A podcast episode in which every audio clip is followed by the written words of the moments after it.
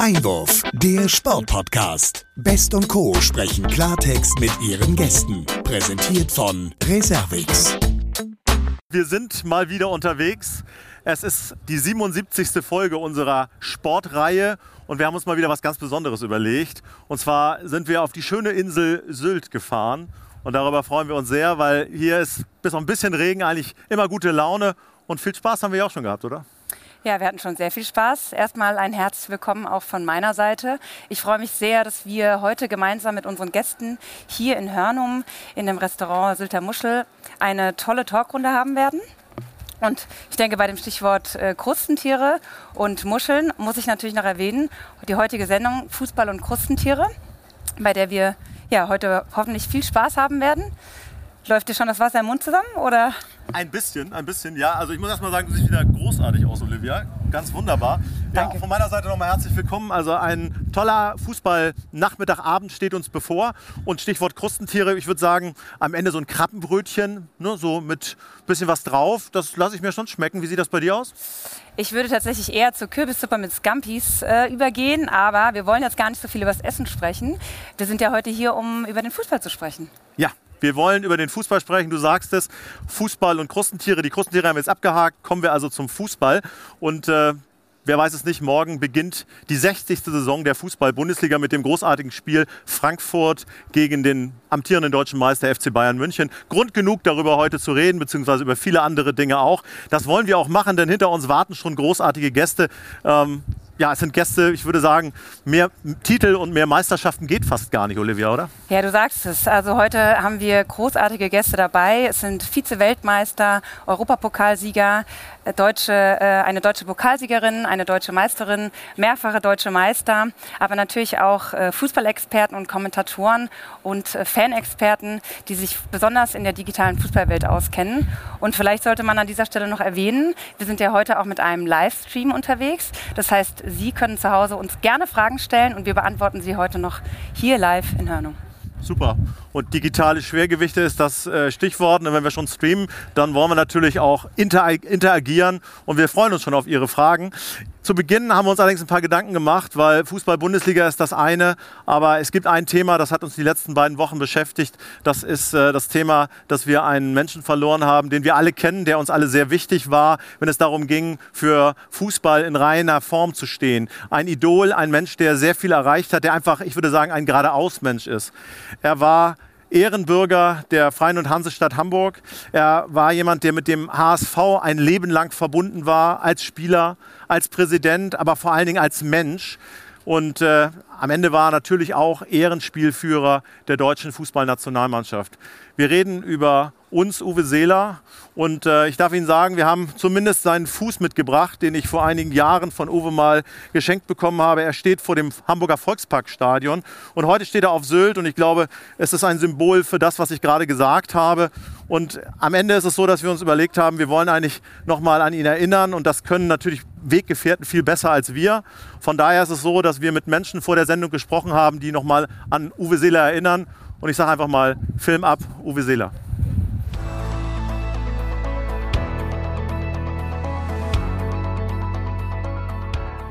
Ja, erstmal war es mein Vorbild. Ich habe als kleiner Junge schon Uwe Seeler gespielt, weil zu damaliger Zeit hatte nicht jeder ein Fernsehen und wir kriegten damals auch ein Fernsehen und habe dann diese Weltmeisterschaft im Fernsehen und so weiter gesehen und erst Mal Uwe und habe dann versucht, ihn so ein bisschen nachzuahmen. Ist mir so ein bisschen auch geglückt und äh, ich kann die Geschichte eigentlich weiterlaufen lassen.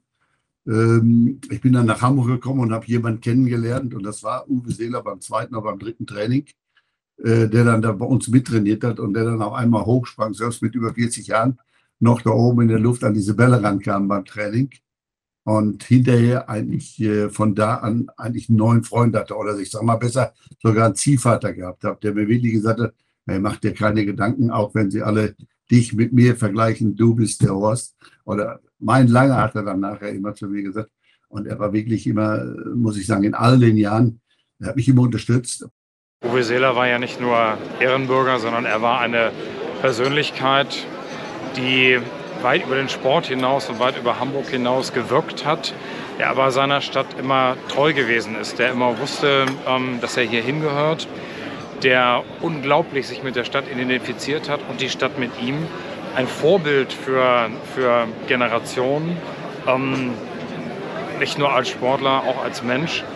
Ähm, bodenständig, bescheiden, viele Tugenden, die man heute durchaus auch äh, ja, gerne etwas präsenter hätte an der einen oder anderen Stelle im, im Sport. Und Uwe Seele hat das eben verkörpert äh, wie kein anderer. Wir werden ihn sehr, sehr lange und schmerzlich vermissen. Der DFB trauert um Uwe Seeler. Er war einer der besten Mittelstürmer der Welt. Er war eine Fußballlegende. Er war aber auch ein Vorbild für Generationen. Das hing mit seiner Bodenständigkeit zusammen, mit seiner Ehrlichkeit und seiner Bescheidenheit. Uwe Seeler hat unglaublich viele Tore erzielt für seinen HSV und für die Nationalmannschaft. Mich persönlich berührt aber eine Szene ganz besonders, die ich in Erinnerung behalten habe. Das ist äh, die Szene, wo er das Wembley-Stadion verlässt, äh, 1966 mit hängendem Kopf. Dieses Bild geht mir bis heute sehr nah. Es zeigt, dass Uwe Seeler immer aufopferungsvoll gekämpft hat für die Mannschaft, für das Team, für den DFB. Uwe Seeler hat Spuren hinterlassen und sein markantes Wesen kann vielen heute Vorbild sein. Wir werden ihn vermissen, wir werden an ihn denken und wir werden ihn nie vergessen. Wir haben mittlerweile unseren Standort gewechselt und wir sind hier im Bistro Sylter Muscheln. Aber jetzt sind wir in unserer Fußballrunde angekommen, wie wir es angekündigt haben. Und äh, es ist voll ähm, und wir haben auch alle Gäste hier versammelt. Darüber freuen wir uns sehr und wir möchten sie Ihnen gerne vorstellen. Meine Kollegin Olivia Best und ich werden das jetzt tun. Zu meiner Linken sitzt, ähm, und da möchte ich gleich mal mit Titeln anfangen, er holte allein acht internationale und nationale Titel zwischen 1976 und 1984 mit dem FC Bayern München. Er war Torschützenkönig der Bundesliga und äh, hat allein in 95 Länderspielen 45 Tore geschossen. Er war 30 Jahre Vizepräsident und dann anschließend 20 Jahre von diesen 30 Jahren Präsident des FC Bayern München, hat diesen Verein geprägt wie kein zweiter. Und jetzt ist er im Exekutivkomitee und dem Ausschuss der UEFA Vertreter sozusagen dorthin gewechselt. Darüber wollen wir natürlich auch sprechen. Sagen herzlich willkommen, schön, dass du da bist. Karl-Heinz Rummenigge. Danke.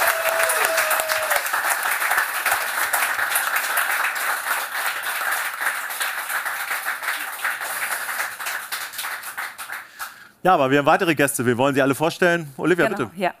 ja, sie ist die äh, einzige Frau neben mir heute in der Runde, deswegen freue ich mich ganz besonders. Ja, sie hat gerade eine Kreuzbandverletzung hinter sich gebracht und ist wieder genesen, konnte deswegen leider bei der Europameisterschaft in England nicht dabei sein. Sie ist äh, amtierende äh, deutsche Meisterin und Pokalsiegerin, spielt seit äh, 2020 in der A-Nationalmannschaft äh, wir freuen uns sehr, dass du heute da bist. Zudem bist du ja seit 2018 eine tragende Säule des deutschen Meisters vom VfL Wolfsburg. Und wie ich gehört habe, auch eine sehr gute Moderatorin. Wir freuen uns sehr, dass du heute dabei bist, Pia Sophie Wolter.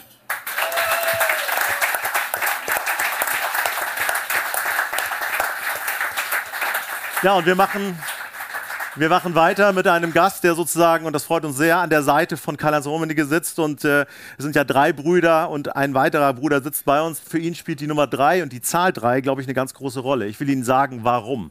Zum einen ist es so, dass er dreimal deutscher Meister wurde. Er war dreimal Pokalsieger, dreimal Supercup-Gewinner.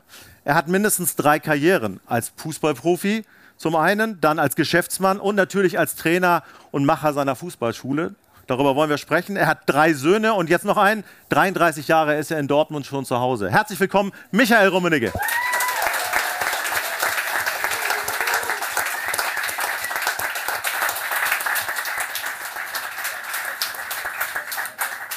Ja, dann wollen wir natürlich direkt auch mit unserem nächsten Gast weitermachen. Er ist Gründer und CEO der größten digitalen Fankurve der Welt. Ja, die Rede ist äh, vom Fußballmanagerspiel Kickbase, ja, welches sich äh, international bei den Fans, aber auch bei vielen FußballerInnen, ja, die App eine große äh, Beliebtheit erfreut.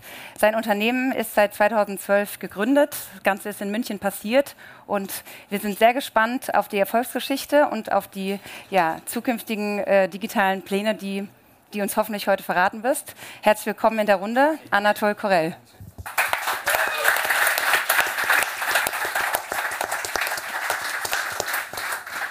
Ja, und der nächste Gast, da muss ich eigentlich gar nicht viel sagen. Ich halte einfach dieses Sonderheft mal hoch. Sie alle wissen, worum es geht. Es ist ein Heft, das uns begleitet schon seit vielen Jahren, so wie das Magazin an sich. Ich spreche vom Kicker, der ja zweimal wöchentlich erscheint, immer montags und immer donnerstags und äh, ja auch wer heute größer ist, der weiß, dass er als Kind doch am Kiosk doch öfter den Kicker gekauft hat. Also wir wollen mit ihm darüber sprechen, wie sich dieses Printmedium entwickelt hat. Wir wollen darüber sprechen, was für digitale Chancen denn der Kicker auch mittlerweile genutzt hat. Und wir wollen natürlich mit ihm über den Frauenfußball sprechen. Da haben wir ja ganz aktuell einiges erlebt. Und äh, wir freuen uns sehr, dass er heute bei uns ist. Herzlich willkommen, Jörg Jakob.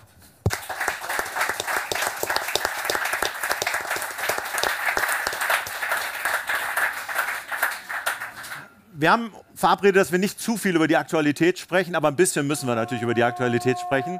Jetzt kommt hier gerade das erste Schiff in den Hafen, also ich glaube, es ist ein guter Zeitpunkt. Karl-Heinz, der erste Titel für den FC Bayern ist eingesammelt, 5 zu 3 gegen Red Bull Leipzig. Ähm, wie zufrieden warst du mit der Leistung und mit dem, was du auf dem Platz gesehen hast? Ja, ich denke, speziell in der ersten Halbzeit hat Bayern München sehr gut gespielt. Stand ja 3-0 zur Halbzeit.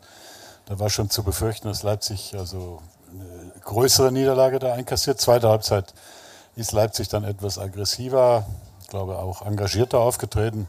5-3 war dann, denke ich, ein korrektes Ergebnis, aber man hat gesehen, Bayern München ist doch in diesem Jahr eine tolle Mannschaft, insbesondere im Offensivbereich. Und ich denke, der Titel geht auch in diesem Jahr wieder nur über Bayern München. Ich glaube, da kriegst du sehr viel Zustimmung. Wir wollen vielleicht auch noch mal kurz über die beiden Neuverpflichtungen sprechen, die ja recht spektakulär sind, Manet und De Licht. Ähm, sie haben beide dann auch auf dem Platz gestanden. Ähm, wie hast du sie gesehen? Ja, Manet hat ja sofort äh, das 2-0 gemacht, hat meiner Meinung nach sehr gut äh, gespielt. Man muss sowieso sagen, die Offensive von Bayern München, egal ob jetzt Gnabry, äh, Coman, Sané, äh, Manet, dann noch ähm, Musiala dazu. Ich denke, das ist die schnellste Offensive Europas, nicht nur Deutschlands. Das sind alle Spieler, die, ich glaube, so zwischen 34 und 35 Kilometer äh, über die 100 Meter laufen und mhm. da ist unglaublich viel Geschwindigkeit im Spiel und das wird für die, für die Abwehrreihen aller 17 Bundesligisten nicht einfach sein, diese Offensive zu stoppen. Und als Fußballfan äh, freut man sich einfach drauf, diese Spieler dann auch in der Bundesliga zu haben. Auch ein Verdienst von Hasan Salihamidzic, der immer so ein bisschen kritisiert wurde, dass er jetzt nicht so die großen Verpflichtungen bisher an den Start gebracht hat. Hat sich das jetzt mit diesen beiden Namen geändert aus deiner Sicht? Ja, er ist jetzt dafür gelobt worden und ähm, trotzdem sage ich immer, man muss mal den, den äh, Neuverpflichtungen auch Zeit geben. Ja, man muss sie mal sechs bis zwölf Monate beobachten. Wie passt das? Bei Delikte, das ist ein, ein, sehr teurer Einkauf jetzt gewesen. Das ist ja die teuerste Innenverteidigung, glaube ich, auch Europas, mhm. die da jetzt am Start ist mit Hernandez, mit äh, Delikt und, und Upamecano. Ja. Und 200 Millionen haben die äh, gekostet zusammen. Und das ist natürlich schon viel Geld, das da investiert wurde. Und dieses viele Geld, das musst du dann am Ende des Tages auch qualitativ auf dem Platz sehen. Und ich hoffe, dass das so alles funktioniert, wie sich das Hassan und auch seine Kollegen da vorstellen und wünsche ihnen viel Glück dazu. Mhm. Wie traurig bist du, dass Robert Lewandowski nicht mehr dabei ist? Ja, wenn ich ehrlich bin, bin ich ein bisschen traurig, weil man darf nicht vergessen, ich habe ihn 2014 damals von Dortmund geholt, ablösefrei. Und das war ein toller Transfer, der war jetzt acht Jahre hier und äh, hat in den acht Jahren, ich glaube, 350, 400 Tore geschossen. Mhm. Also der hat nicht nur die Liga äh, wirklich in, in, in, Stücke geschossen, sondern auch in der Champions League äh, Riesenbeiträge da geleistet, dass Bayern München äh, insbesondere im Jahr 2020 dann die Champions League da in Lissabon gewonnen hat. Das war ein toller Transfer damals und er war ein guter Typ auch, muss ich sagen. Und so, da ist jetzt ein leichtes Geschmäckle zum Schluss reingekommen, atmosphärisch. Das bedauere ich insbesondere. Das hätte man vielleicht ein Stückchen eleganter machen können von beiden Seiten. Mhm. Aber wir freuen uns auf eine tolle Saison, du hast ja gerade schon angesprochen. Da muss natürlich jetzt auch was passieren bei so tollen Verpflichtungen. Wollen wir auch noch ganz kurz ähm, über ein Thema sprechen, Exekutivkomitee der UEFA. Da sagen viele, ja, das klingt ja großartig. Was machst du da genau? Ja gut, es ist, es ist praktisch der, der, sowas wie ein Aufsichtsrat äh, eines Sportverbandes und alles, alle Entscheidungen müssen dort dann eben bestätigt werden und das ist eigentlich eine, eine angenehme Gruppe, muss ich sagen, die sich auch äh, harmonisch und loyal versteht untereinander. Und meine, wir haben jetzt das ein oder andere wieder neu auf die Bahn gebracht. Ab 2024 wird ja das Format geändert, jetzt in der Champions League insbesondere. Das war ein wichtiger Meilenstein, weil ich glaube, jedem ist aufgefallen, dass die Gruppenphase nicht mehr so spannend, nicht mehr so emotional war in den letzten Jahren. Und ich denke, das, was jetzt da als neue League Phase heißt es ja, oder Liga-Phase, äh, wird, wird es auch den größeren Clubs oder den besseren Clubs, sage ich mal, schwieriger machen, sich zu qualifizieren, mhm. als es in der aktuellen Gruppenphase noch in diesem Jahr der Fall sein wird. Ja. Mal ganz kurz nachgefragt, wie oft trefft ihr euch, wie oft sprecht ihr miteinander? Ist das so anlassbezogen oder gibt es so Turnus-Meetings? Sehr unterschiedlich. Also im Schnitt trifft man sich so zwischen, ich würde sagen, acht bis zehn Mal, ja, wenn es große Spiele gibt oder demnächst habe ich wieder einen Termin in Istanbul, da, wenn die Auslosung zur Champions League, zur Europa League und zur Conference League ist. Und dann trifft man sich und ähm, diskutiert über die Dinge. Und ich habe mich in diesem Gremium immer ein bisschen so nicht nur als Vertreter der Finanzen, sondern als Vertreter des gespielten Fußballs gesehen. Und ich glaube, es ist wichtig auch, dass wir in der Zukunft nicht nur den Finanzen Rechnung tragen, sondern eben auch, sage ich mal, den Wünschen der Fans mehr wieder Richtung Fußball zu ticken und zu denken. Super. Ja.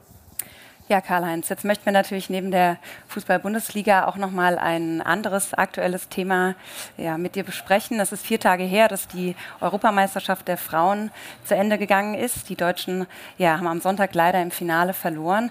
Da an der Stelle, ja, wie sehr hast du das Spektakel in England verfolgt? Ich habe es verfolgt, ich habe das Finale auch gesehen. Das ist ein bisschen unglücklich gelaufen natürlich aus Sicht der deutschen Mannschaft, weil Spiel war es vielleicht gar nicht von der Qualität das Beste, das die Deutschen abgeliefert haben. Aber mit etwas Glück ja, hätte man es trotzdem gewinnen können, wenn da, ich sag mal, der, der äh, Videoreporter da oder, oder Schiedsrichter, wie es so schön heißt, äh, bei dem einen Handspiel, das glaube ich für alle klar sichtbar war, Elfmeter gegeben hätte, dann hätte Deutschland vielleicht 2-1 gewonnen und wäre dann eben durchaus auch verdient Europameister geworden. Und ich glaube, grundsätzlich hat man eins festgestellt, es wird besserer Fußball gespielt, technisch, taktisch, auch vom Bewegungstalent her und auch vom Spielaufbau. Also ich, habe das ja in früheren Zeiten schon, ich bin mit 18 Jahren zu Bayern München damals gekommen, da hatte Bayern München schon eine Frauenmannschaft. Die Frauenmannschaft von Bayern München ist über 50 Jahre alt. Also ich glaube, wir waren einer der ersten Clubs äh, überhaupt in Deutschland, die sich mit Frauenfußball befasst haben. Und damals war das schon, also nicht sehr spektakulär, um es nicht mal kritisch zu sagen, was da ablief. Und jetzt wird es schon besser, muss man klar und deutlich sagen. Und ja. wie man sieht, haben sie hohe Sympathiewerte auch. Ja. ja, du sprichst es an. Ähm, es war eine tolle Entwicklung zu sehen, auch bei den Zuschauerzahlen. Bisher war äh, noch keine Frauen-Europameisterschaft mit so vielen Zuschauern im Stadion. Beim Endspiel waren über 87.000 Zuschauer da. Wie ist deine Einschätzung? War diese äh, erfolgreiche Europameisterschaft ein Quantensprung für die äh, Frauen? Ja, es war auf jeden Fall mal das, was die Frauen sich gewünscht haben, auch dass ihrem, ihrem Fußball Rechnung getragen wird. Und äh, es waren ja nicht nur die 87.000 im Stadion, sondern auch Millionen vor dem Bildschirm. Und was jetzt rein muss, ganz einfach in das Thema, ist auch Nachhaltigkeit. Wir hatten schon mal, wenn ich daran erinnern darf, mal eine Weltmeisterschaft vor ein paar Jahren. Da war die Begeisterung auch in unserem Land insbesondere sehr, sehr groß und dann anschließend ist es wieder sehr verpufft. Ich glaube, es ist jetzt der DFB gefragt, ganz einfach aus dieser Bundesliga, insbesondere mehr, aus dieser Bundesliga mehr Attraktion und mehr Attraktivität zu machen. Die Anstoßzeiten, die da mittags sind, sind unattraktiv. Äh, wie das ganze Thema übertragen wird, medial insbesondere, das, das muss alles verbessert werden. Das ist der DFB ist jetzt gefragt, einfach hier wirklich mal Gas zu geben und zu zeigen, dass sie auch professionell Fußball äh, verkaufen können im wahrsten Sinne des Wortes, zugunsten eben dann des Frauenfußballs. Absolut. Ja, vielen Dank für deine Einschätzung. Ja, Michael, wenn ich äh, vorab mir gestatte, eine persönliche Frage zu stellen, wo wir jetzt hier gerade ähm, ja, auf Sylt sind, Hörnum hier im Bistro Sylter Muscheln. Wie oft isst du mit deinem Bruder hier Krustentiere? Oft. Äh, wir haben, wir haben äh, letztes Jahr waren wir hier, war eine lange Nacht, ne? Die, die, die lange Nacht der Messe haben wir es genannt. Kann mich auch nicht mehr erinnern. ist eine wunderbare Qualität hier, frisch, frischerer Fisch gibt es frische, frische, frische Fische. gibt's, gibt's eigentlich nirgendwo und ich kann den Hummer gut empfehlen hier. Also es ist alles toll, was wir hier haben. Wir haben mit Janni einen tollen Freund und mit Sascha. Das ist einfach klasse. Sehr schön. Ja, Applaus. Ja, da ist, ja.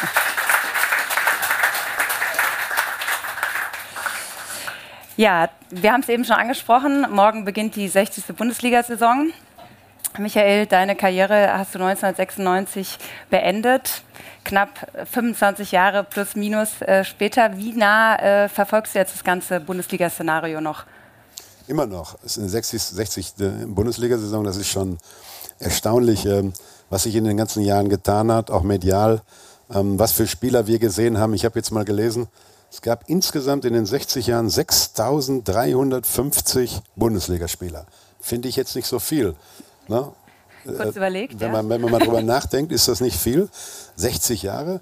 Ähm, und da zähle ich mich zu. Ich habe wesentlich weniger Länderspiele gemacht wie Karl-Heinz, aber ich habe bei den beiden besten Clubs gespielt, bei Bayern München und bei Borussia Dortmund.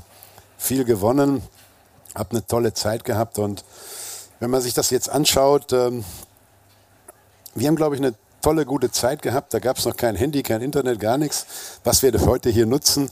Aber wir haben, äh, ich glaube, wir haben mehr gelacht und mehr Spaß gehabt als die heute. Äh, natürlich verdienen die heute alle viel mehr Geld, aber das war nicht so das Entscheidende. Das haben wir auch verdient, gutes Geld zu der Zeit. Aber wir haben mehr Spaß gehabt, glaube ich. Sehr schön. Das heißt, welches Fußballerherz schlägt jetzt aktuell bei dir noch? Also ich muss jetzt vorsichtig sein, nicht, dass ich hier links den, einen in den Nacken bekomme. Ich bin natürlich links, rechts an den Nacken. Umringt quasi. Also Wolfsburg-Fan bin ich nicht, ist doch klar. Mein, mein Herz ist bei Bayern, aber ein bisschen mehr bei Dortmund. Ich wohne jetzt, wie gerade gehört, 33 Jahre in Dortmund. Ähm, zehnmal hintereinander deutscher Meister ist toll, Bayern München ich glaube, dass durch den Wechsel von Lewandowski vielleicht ein bisschen mehr Spannung reinkommt. Bayern München hat aber wieder gut aufgerüstet und Borussia Dortmund hat eigentlich auch gut eingekauft. Müssen sich natürlich noch ein bisschen einspielen, aber ein bisschen mehr Spannung in der Liga wäre gut und nicht immer so zehn Punkte dann noch Abstand, sondern bis zum letzten Spieltag ein, zwei Clubs, die dann noch deutscher Meister werden könnten oder drei vielleicht. Das wäre, glaube ich, äh, von allen wünschenswert. Karl-Heinz, also guckst grimmig. Nein, gucke gar nicht grimmig, weil äh, ich habe ich hab ihm damals geholfen, dass er von München noch nach Dortmund gewechselt ist. Also. Ah ja, okay. Das stimmt. Ja, das stimmt. Er wollte spielen und habe ihm dann gesagt, dann musst du halt zum Zweitbesten und nicht zum besten Club gehen. Ja, das man nochmal eine Verträge gemacht. Na gut. Da wurde noch gescheit gezahlt. Ne? Ja, Michael, wir wollen natürlich auch noch mal ein bisschen über deine berufliche Laufbahn sprechen. Du arbeitest ja als ähm, Leiter und Fußballtrainer, beziehungsweise hast eine eigene Fußballschule. Hier ja auch teilweise auf Sylt. Man hat dein Auto schon hier vorne auf der äh, Straße gesehen, wenn du mit dem gekommen bist. Ähm, ich habe selbst den Banner in Westerland auch schon gesehen. Vielleicht kannst du uns noch mal ein bisschen darüber ähm, erzählen, wie die Talentdichte in, in Deutschland sich verändert hat im, im Laufe der Jahre. Ja, wir machen das jetzt 26 Jahre mit unseren Camps, äh, hat angefangen mit zwei Wochen. Heute sind wir alleine im Jahr fast zwölf Wochen auf Sylt als Fußballferienschule. Wird sehr, sehr gut angenommen. Ähm, es ist ja wie früher. Ähm, wir sind Spieler von der Straße noch gewesen. Es gab ja auch kein Internet, es gab kein Handy. Es gab drei Fernsehprogramme, Schwarz-Weiß-Fernseher. Und, und heute haben die Kinder alles. Ähm, die Kinder gehen mit 14, 15 auch vom Fußball weg. Ich weiß nicht, wie das bei den Mädchen ist, aber anscheinend auch. Ne? Das ist schwierig. Dann werden Spielgemeinschaften gegründet bei den Vereinen. Neulich waren wir bei einem Club in, in Bayern. Da gab es eine B-Jugend. Die B-Jugend haben sie gegründet aus fünf verschiedenen Vereinen als Spielgemeinschaft, damit sie überhaupt eine Mannschaft stellen können. Ja. Wir haben zwar die höchste Zahl ähm, DFB-Mitglieder, aber wir müssen da wieder weitermachen, dass die Kinder länger beim Fußball bleiben, auch die Jugendlichen länger beim Fußball bleiben. Wir sehen das bei uns hier, die Zahl, wir fangen jetzt mit Vierjährigen schon an und haben so bis 12, 13 überhaupt kein Problem. Danach äh, werden die Kinder aber weniger. Und wir haben uns ein bisschen spezialisiert auf das Bambini-Training mit Spezialtrainern wie Bernd. Das kommt äh, wirklich sehr gut an, muss ich sagen. Die Dichte an Talenten ist schwieriger geworden. Mhm. Ähm, warum auch immer, wenn, man, wenn wir jetzt als Beispiel 100 Teilnehmer hier haben, hatten wir früher 100 sehr, sehr gut, äh, 10 sehr, sehr gute ist ein bisschen weniger geworden, muss man sagen. Und, und das ist eigentlich schade, weil die sind ja, die aus den Amateurvereinen kommen, auch hinterher die Grundlage für die, für die Profivereine. Heute wird gesichtet, gescoutet. Heute geht auch keiner mehr unterm Radar. Irgendwo wird immer einer entdeckt. Es gibt nicht mehr, dass einer nicht entdeckt wird. Hm. Ich glaube, der letzte, der nicht in einer Jugendnationalmannschaft gespielt war, hat, war der Miroslav Klose. der dann durchgestartet ist. Karl-Heinz hat auch nie in einer jungen Nationalmannschaft gespielt. Und, und das gibt es aber heute nicht mehr. Und das, das ist auch ganz gut. Die NLZ sind gekommen, auch damals im Jahr 2000 ähm, durch die Grundlage von Karl-Heinz Bayern München, Meier Vorfelder damals noch dabei. Das war die Grundlage, dass wir 2014 auch Weltmeister geworden sind. Mhm. Mit den NLZs, mit den Schweinsteigers und Lahms dieser Welt. Die findet man ja auch nicht überall. Die Generationen brechen uns so ein bisschen weg. Ja. Das ist das Problem. Ja, da wir hier ja aber in der Runde eine sehr erfolgreiche Fußballerin haben, müsste ich natürlich auch nachfragen, wie viel Prozent äh, Frauen oder Mädchen sind bei dir denn tatsächlich in der Fußballschule? Also von den 104, die wir jetzt haben, Bernd, Bernd wo ist er? 20, oder Bernd? Ja. 20 Mädchen haben wir dabei. Im Alter von 5, 6 bis hoch zu 15 äh, Jahren haben wir 20 Mädchen dabei. Das ist eine gute Quote. Das haben wir bei den, nicht bei allen Camps immer so. Und die sind auch wirklich gut, muss man sagen. Und sie haben sich unglaublich weiterentwickelt. Wenn man sich das anschaut, ich habe auch mehrere Spiele gesehen bei der Europameisterschaft.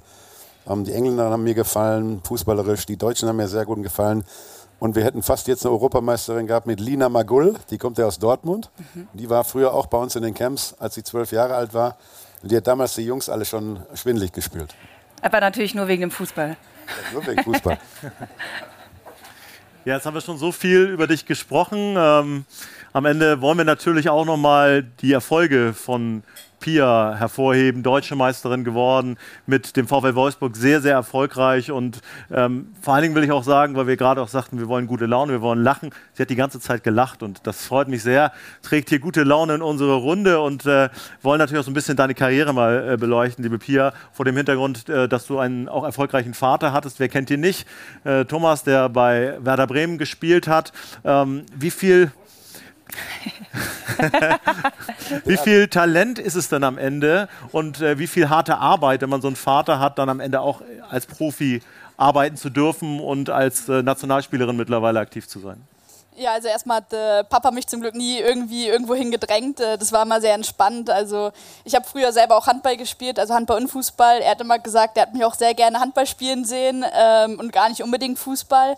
Ja, aber es ist natürlich auch äh, sehr, sehr viel Arbeit, sehr, sehr viel Training. Ähm, ich glaube aber vor allem sehr viel Leidenschaft und sehr viel Spaß auch, weil ich glaube, dass man es generell im Sport nicht so weit bringt, wenn man da keinen Spaß dran hat. Ich habe immer mega viel Spaß äh, dabei gehabt. Ähm, irgendwo auch natürlich immer so ein bisschen Glück auch, dass man zur richtigen Zeit am richtigen Ort ist. Also wenn ich dran denke, ich habe mit 15 ähm, bei Werder mein Debüt in der zweiten Liga gegeben auch da Glück gehabt, dass die eine andere Spielerin verletzt war auf meiner Position. Ich dann reingeschmissen wurde, äh, es nicht schlecht gemacht habe und dann eben auch äh, mich festgespielt habe in der ersten Mannschaft. Und ja, da gehört natürlich neben dem Training auch immer so ein bisschen Glück dazu. Klar, du sprichst das auch an, du hast die, die U-Mannschaften durchlaufen, bist da sozusagen dann bis in die Bundesliga und nachher dann auch mit dem Wechsel zum VfL Wolfsburg sicherlich nicht die verkehrteste Entscheidung. Wie sehr war das so dein Plan auch? Also ist es dann auch wirklich ein Ehrgeiz gewesen oder hast du gesagt, das läuft ja ganz gut, machen wir mal weiter? Ja, es, ähm, ich habe tatsächlich, bis ich äh, bei Werder wirklich so in die erste Frauen gekommen bin, nie drüber nachgedacht, ähm, Profifußballerin zu werden. Habe bei Werder auch nicht davon gelebt. Also ich habe ähm, nebenbei gearbeitet bei Werder, ähm, 20 Stunden im Kids Club, habe äh, studiert in Oldenburg noch nebenbei auf Lehramt, ähm, wollte eigentlich Sonderpädagogik und Sport studieren und ähm, ja, dann als die Anfrage kam vom VfL, habe ich gemerkt, ja okay, du kannst irgendwie den Profifußball, du kannst es wirklich mal ausprobieren, davon zu leben und ich wollte die Chance einfach nutzen. Ich glaube, wenn der VfL anfragt, ist es generell schwer Nein zu sagen und ja, wenn man die Chance hat, bei so einem Top-Club zu spielen, ähm, zu sehen, wie weit man selber noch kommt, mit den Spielerinnen tagtäglich da auch zu trainieren, ähm, ja, habe ich dann zwar länger überlegt, weil ich meine Heimatstadt verlassen musste, äh, aber am Ende ja vollkommen die richtige Entscheidung getroffen. Absolut. Und äh, eine Entscheidung, die dir sozusagen niemand abnehmen konnte, war nicht an der Europameisterschaft teilzunehmen. Du hast dich leider verletzt im vergangenen Jahr, einen Kreuzbandriss erriss, äh, erlitten. Mittlerweile bist du wieder im Training, hast du mir erzählt. Nichtsdestotrotz, wie bitter war dieser Moment, als du wusstest, das ist so eine schwere Verletzung, dass die EM gelaufen ist? Ja gut, ich wusste in dem Moment, wo ich mich verletzt habe, äh, dass auf jeden Fall mehr kaputt gegangen ist. Ähm, deswegen konnte ich mich relativ schnell damit abfinden, dass ähm, ja, im Oktober irgendwie die Saison auch schon vorbei war. Und ähm, dadurch, dass im Oktober die EM selber eigentlich noch relativ weit weg war und ich klar bei der Nationalmannschaft dabei war, aber ja, bis dann auch erst ein Länderspiel hatte, wusste ich, dass dann für mich in dem Moment irgendwie das auch alles äh, vorbei ist und ich auch wusste, dass ich die EM dann eher vom Fernseher verfolgen werde. Ähm, ich glaube aber, es ist mit dem Vorlauf, dass man irgendwie ein halbes Jahr Vorlauf hat und sich verletzt, ein bisschen einfacher, als wenn es irgendwie zwei Wochen vor der EM passiert wäre. Absolut, ja. Wie geht's dir denn heute? Bist du voll im Saft? Gibt es noch irgendwelche Problemchen? Nee, ich bin zum Glück seit äh, ja, Mitte, Ende April schon wieder im Mannschaftstraining. Ich darf jetzt seit Juni auch offiziell wieder vom Arzt, äh, habe ich das Go bekommen zu äh, spielen wieder und mhm. deswegen genieße ich es gerade wieder auf dem Platz zu sein. Wir waren nur äh, sieben Mädels im Moment immer im Training, weil eben alle bei der EM waren, aber auch das war irgendwie gut, um reinzukommen und äh, ja, ab nächste Woche geht es dann richtig los mit der Vorbereitung und ich freue mich schon auf die Testspiele auch wieder. Du sprichst es an, am 16.09. beginnt im Gegensatz zu den Männern die Fußball-Bundesliga erst. Äh, bei den Frauen, nichtsdestotrotz ist natürlich das Kribbeln auch da jetzt groß, weil man hat tolle Leistungen gesehen in England. Und wie ist es bei dir jetzt so? Wie sehr fieberst du auf den Saisonstart, ich glaube, gegen Essen? Äh, wie sehr fieberst du darauf hin? Ja, total. Also ich glaube, ähm, der Bundesliga-Start ist immer was Besonderes dann auch, ähm, wenn man dann eben auch ein Heimspiel hat, wenn man irgendwie eine neue Saison startet, man hat wieder neue Herausforderungen. Ähm, wir sind wieder in allen drei Wettbewerben vertreten, wollen dann natürlich auch äh, weit kommen und ich habe dann, wenn die Bundesliga wieder losgeht, elf Monate kein Pflichtspiel gemacht. Von daher freue ich mich umso mehr darauf, dass es dann auch endlich wieder losgeht. Super. Und es wird ja auch noch ein bisschen diskutiert, meine Damen und Herren. Sie haben es sicherlich verfolgt, so in Sachen Fußball-Europameisterschaften in England. Es ging nicht immer nur um den Fußball, es ging auch um das Thema Gleichberechtigung, um Gehälter. Es gab Forderungen dahingehend, dass äh, die, der Damenfußball, der Frauenfußball besser bezahlt werden muss. Ähm, das Thema Sexismus hat eine große Rolle gespielt. Pia, ich würde dich da an der Stelle gerne fragen, wir werden das nachher noch mal ein bisschen vertiefen. Wie sehr beschäftigst du dich mit diesen Dingen neben deiner Fußballerkarriere? Das ist natürlich das Hauptthema, klar. Ja, also klar wird man damit immer wieder konfrontiert. Ähm, ist natürlich auch immer wieder Thema innerhalb der Mannschaft. Ähm, wobei es bei uns halt vor allem darum geht, so dieses Equal Play, also dass wirklich alle die gleichen Bedingungen haben. Ähm, weil wir eben einfach auch wissen, dass wir in Wolfsburg wirklich gerade im nationalen Vergleich wirklich sehr gut aufgestellt sind. Ähm, ich glaube, das gleiche ist in München noch der Fall, ähm, vielleicht noch Hoffenheim und Frankfurt und dann hört es aber eben auch schon auf und dass eben einfach vor allem diese Bedingungen geschaffen werden müssen, dass eben ähm, ja alle Spielerinnen professionell Fußball spielen können, nicht nebenbei arbeiten müssen, ja gute Trainingszeiten haben, nicht abends um sieben auf dem Platz stehen müssen, sondern eben auch dann morgens um 10, 10.30 Uhr oder auch nachmittags um drei, damit sie eben auch voll die Leistung bringen können und das ist, finde ich, erstmal das Entscheidende und dann kann man immer noch über das Finanzielle reden, was dann kommt, ähm, wenn eben auch einfach die Qualität noch weiter steigt. Mhm. Ich möchte gerne, ja, bitte. Man merkt, ein, ein wichtiges Thema, ein emotionales Thema, auch hier im Bistro. Und äh, vor dem Hintergrund würde ich gerne mal nachfragen, weil das auch immer so ein bisschen dann durch die Medien geht. Es gibt Spielerinnen, die müssen noch nebenbei arbeiten. Wie viele Spielerinnen kennst du jetzt auch aus anderen Vereinen, die sozusagen mit dem, was sie in der Bundesliga verdienen, eigentlich nicht klarkommen? Ja, also ich weiß, dass das auf jeden Fall ähm, in Bremen bei uns mal so der Fall war. Da hatten wir, also gibt es natürlich schon auch so vier, fünf, sechs, sieben, die davon leben können. Ähm, teilweise, ich habe damals auch zu Hause gewohnt, für mich war das eben auch okay. Ähm, trotzdem habe ich auch nebenbei noch gearbeitet und gerade bei den kleineren Vereinen, gut, der, ähm, wenn ich jetzt an SGS Essen denke, beispielsweise auch, ähm, teilweise auch in Freiburg, soweit ich weiß, ähm, man kann davon vielleicht auch so ja, leben, wenn man sich wirklich sehr, sehr einschränkt, aber für die meisten ist es eben nicht möglich, dass man eben noch äh, einen Nebenjob haben muss und viele studieren eben einfach auch nebenbei und ja, es ist, wäre schön, wenn es für alle möglich wäre, davon zu leben. Wir werden das im Auge behalten. Ja, jetzt haben wir ja viel über die Praxis gesprochen. Jetzt möchten wir natürlich auch noch mal ein wenig in die Theorie, was ähm, ja den Fußball angeht. Neben mir sitzt der Mann, der quasi dafür zuständig ist, dass ja viele Fans äh, an, nach einem Wochenende in die Zeitungen schauen und gespannt sind, was für Ergebnisse und Berichterstattungen äh, ja drinstehen. Lieber Jörg, schön, dass du heute da bist. Wir haben es vorhin schon gehört. Ähm, Sebastian hat es angesprochen, ihr seid weiter mit dem Kicker als Printmagazin, aber auch als äh, digitale äh, Anzeige unfassbar erfolgreich. Wie wir wissen, sind die äh, digitalen Medien, ja, bekommen immer eine größere Besonderheit. Wie geht ihr mit, diesem, ähm, mit dieser Veränderung in der Medienlandschaft um? Ja, erstmal vielen Dank, äh, dass ich hier in dieser Runde mitsprechen darf. Bin gerne hier. Ähm, das ist eigentlich ein gutes Zeichen, äh, dass sich Geduld und auch unternehmerischer Mut auszahlen. Ähm, denn der Olympia Verlag und damit die Marke Kicker hat vor fast genau 25 Jahre, Jahren, es ist jetzt 25 Jahre und zwei Wochen her, ähm, zum ersten Mal ein digitales Angebot geschaffen, also mit Kicker Online. Damals gab es am Tag eine Meldung. Die Kollegen, die das damals aufgebaut haben, die waren froh, wenn sie an einem Tag eine News äh, äh, vermelden konnten online. Das Internet war noch sehr neu und natürlich war das zu Beginn ein Zusatzgeschäft. Heute ist es anders. Die Marke Kicker erreicht im Monat 13 Millionen Menschen, die sich für Fußball und für Sport insgesamt interessieren. Und das ist ein Erfolgsmodell. Und ähm, ich kann mich da nur wiederholen, wer zur rechten Zeit in, in der Medienwelt erkannt hat, welche Chancen das Digitale bietet, der ist heute gut aufgestellt. Und beim Kicker ist es eben eine Besonderheit, weil die Marke Kicker, Kicker als Printheft 102 Jahre alt jetzt ist. Und, und äh, diesen Schritt wirklich zu machen, so alt zu werden und gleichzeitig zeitgemäß jung zu bleiben, das ist eine Leistung, äh, die natürlich alle, äh, äh alle, dafür haben alle ein Lob verdient, die das in den letzten Jahrzehnten äh, bewerkstelligt haben. Absolut, ja.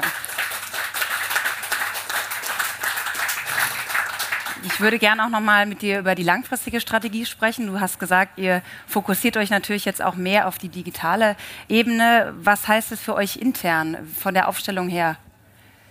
Also zunächst mal ist es ganz wichtig gewesen, dass der Kicker ähm, Kicker geblieben ist. Das heißt, wo Kicker draufsteht, muss auch Kicker drin sein. Wer also vom Kicker eine verlässliche, glaubwürdige, kompetente, auch fachlich akkurate Berichterstattung erwartet hat, der sollte die auch digital bekommen. Also der Versuch, äh, jetzt digital plötzlich boulevardesk zu werden, wäre falsch gewesen, der wäre mit Sicherheit auch gescheitert, das können andere besser. Das heißt, wir müssen äh, die Kernkompetenzen, für die der Kicker geschätzt wird, auch in der digitalen Welt, auch in Social Media, äh, äh, weitertragen und, und weiter äh, praktizieren. Und wir haben uns äh, 2013, 2014 war es dann endgültig umgestellt. Das heißt, ähm, die meisten Journalisten haben damals nur für die Printausgaben geschrieben und andere für die Online-Redaktion. Aber das Wesentliche, die Reporter, die vor Ort sind und äh, Karl-Heinz Rummenigge, Michael Rummenigge wissen das ganz genau, die Reporter, die bei den Vereinen vor Ort sind, die sind wirklich am Puls der Zeit. Die arbeiten auch mit Spielern, mit Trainern, mit Managern, mit Präsidenten zusammen und die arbeiten für alle Kanäle. Es wäre töricht, die jetzt äh, nur noch für, für Print arbeiten zu lassen oder für Online nur noch aus Nürnberg aus der Zentrale zu schreiben. Und insofern stellen wir uns auch weiter so auf, dass äh, die Menschen, die vor Ort sind, ähm, ja, die, die Mannschaft haben wir ausgebaut in den vergangenen Jahren und wir haben auch die Digitalredaktion ausgebaut, keine Frage. Und mit Digitalredaktion meine ich auch Audio, ich meine Video, ich meine Social Media. Äh, und das hätte es in der Form vor 20 Jahren, vor 15 Jahren in dieser Form noch nicht gegeben. Wahnsinn. Ich glaube, auch das ist mal ein Applaus wert. Vielen Dank. Ja, vor drei bis vier Wochen ist ja das Kicker-Sonderheft für die Bundesliga wieder ähm, rausgekommen. Auch ich habe mal natürlich einen Blick äh, reinerhascht und habe mich als Frau neben Pia Sophie Wolte hier in der Runde natürlich gefragt, ähm, warum die Frauen und die Männer der Bundesliga nicht in einem Heft erscheinen. Das ist eine naheliegende Frage, die ich in diesen Wochen sehr oft gestellt bekommen habe, aber wir haben sie, ich habe sie schon beantwortet, gleich auf Seite 3 äh, im Editorial. Es läuft eine Fußball-EM und der Saisonstart der Bundesliga ist sehr, sehr spät in diesem Jahr, äh, ähm, Mitte, Ende September. Das heißt, du hast in der Phase, als wir Redaktionsschluss hatten für das Sonderheft, hattest du überhaupt keine Informationen über die einzelnen Kader. Wer spielt denn wo? Vielleicht wechselt sie noch, vielleicht. Äh, äh, vor allen Dingen muss man auch sagen, es gibt ja gar kein Mannschaftsfoto. Es gibt auch keine Medienabteilung eines Bundesligisten, der dir irgendwelche Fakten liefern kann zu diesem Zeitpunkt. Beziehungsweise diese Fakten der Frauen-Bundesliga mhm. werden völlig überholt. Das heißt, wir machen ein Supplement, eine extra Beilage speziell für die Frauen-Bundesliga. Das hätten wir auch getan, wenn die eben nicht so erfolgreich verlaufen wäre.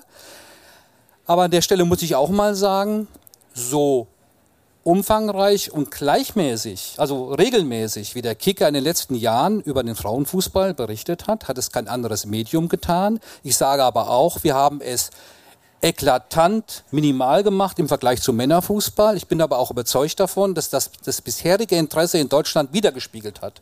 Mhm. Denn wenn äh, nicht mal 1000 Zuschauer oder vielleicht mal 1200 Zuschauerinnen und Zuschauer zu Heimspielen der Frauen-Bundesliga kommen, aber die Leistung deutlich mehr verdient, dann stimmt etwas im System nicht. Und dazu hat Pia Sophie Wolter einiges gesagt, da hat auch Karl-Heinz Rummening einiges schon gesagt. Das kann ich alles nur unterstreichen. Es muss jetzt von innen herauskommen, dass wir ähm, die Menschen weiter begeistern mit Frauenfußball und dann werden auch die Medien noch mehr drauf einsteigen und dann wird sich etwas, etwas entwickeln. Aber jetzt ist eine Chance da, die war so groß wie nie. Karl-Heinz Rummenigge hat es eben erwähnt, 2011 war die Begeisterung riesengroß, aber dann war es sportlich äh, äh eine sehr unglückliche WM im eigenen Land, sie war einfach schlecht. Äh, und jetzt muss man aufbauen auf diesen Erfolg und auf diese Euphorie. Ich wage allerdings zu bezweifeln, ob alle die, die jetzt Eventfans waren, wirklich in, äh, auch zu den Bundesligaspielen kommen. Äh, eins ist ganz wichtig. der Sport an sich, die Leistung an sich, hat sich in den letzten zehn Jahren enorm entwickelt. Was in der Spitzenklasse, in der Champions League und bei den Top-Teams der Frauen-Bundesliga taktisch gespielt wird, was von der Spielauffassung her gespielt wird, was von den technischen Fähigkeiten her geboten wird, das ist allererste Sahne, aber die Spitze ist noch sehr klein. Ich möchte da gerne nochmal ganz kurz nachhaken. Ich meine, das ist ja ein naheliegendes Argument, wenn die Liga so spät beginnt, man möchte ein aktuelles Heft machen. Habt ihr denn vor, dann im nächsten Jahr, Stand heute, die Frauen mit in das Heft hineinzunehmen oder kann man das heute noch nicht so genau sagen? Das kann ich äh, wirklich heute noch nicht so genau sagen. Ich kann nur sagen, dass im kommenden Jahr eine Fußball-Weltmeisterschaft stattfindet in Australien und Neuseeland, die Fußball-WM der Frauen. Und es wäre aus heutiger Stand sehr sinnvoll, ein Sonderheft zu machen zur WM. Allerdings brauchen Sie zu einem Sonderheft, das sage ich Ihnen auch, nicht nur als Journalist, sondern auch jemand, der ein Interesse hat, dass das sich verkauft. Dann brauchen Sie auch Anzeigen, Sie brauchen eine Vermarktung, Sie brauchen einen Vertrieb, der Ihnen sagt, es gibt genügend Menschen, die das Teil dann auch kaufen. An mir soll es nicht äh, scheitern, an meiner Redaktion auch nicht, nur der Markt muss es hergeben. Und da eben muss die Euphorie auch im kommenden Jahr in der Bundesliga mit der Nationalmannschaft fortgesetzt werden. Und da bin ich überzeugt, wird ein WM-Sonderheft des Kicker für, den, für die Frauen-WM auch funktionieren. Super. Wir werden das, auch das im Auge behalten und äh, Danke, Jörg, für diese klare Kante und für diese klaren Worte. Vermarktung ist das Stichwort. Wir kommen jetzt zu einem Mann, der sich in Vermarktungsthemen sehr, sehr gut auskennt und vor allen Dingen mit den Fans. Denn die Fans wollen wir natürlich auch zu Wort kommen lassen. Ich würde sagen, er ist auch ein bisschen ein Sprachrohr für die Fans. Er hat etwas entwickelt, was äh, es lange Jahre in Deutschland und in Europa nicht gab. Er hat die größte Fankurve digital Deutschlands entwickelt und ähm, ich spreche von dem Fanspiel Kickbase. Eine Million Menschen haben diese App mittlerweile, mehr als eine Million Menschen haben diese App mittlerweile runtergeladen. Wir freuen uns sehr, dass er hier ist und Anatol, ich glaube, wir müssen über diese Erfolgsgeschichte mal äh, sprechen und uns interessiert, wie kommt es eigentlich, dass dieses Spiel in Deutschland, aber mittlerweile auch in ganz Europa so erfolgreich ist? Das ist eine gute Frage. Ich glaube, ähm, also wir haben ja in München gestartet, ähm, im Grunde auch mit der ersten Bundesliga ähm, als, als, als Partner. Ähm, und ich glaube, seitdem es Kickbase gibt, ähm, hat nur der FC Bayern die Meisterschaft geholt. Und ähm, ja. gern, gern, geschehen, ja. Ähm, und, und da steckt, glaube ich, schon sehr viel drin. Also uns schreiben wirklich sehr viele Fans an. Ähm, ich möchte einen, einen, einen Fan, der mir vor vielen Jahren mal geschrieben hat, ähm, da zitieren. Er meinte, hey, ich bin äh, Fan des SV Werder Bremens und äh, habe nicht viel zu lachen in meinem Leben.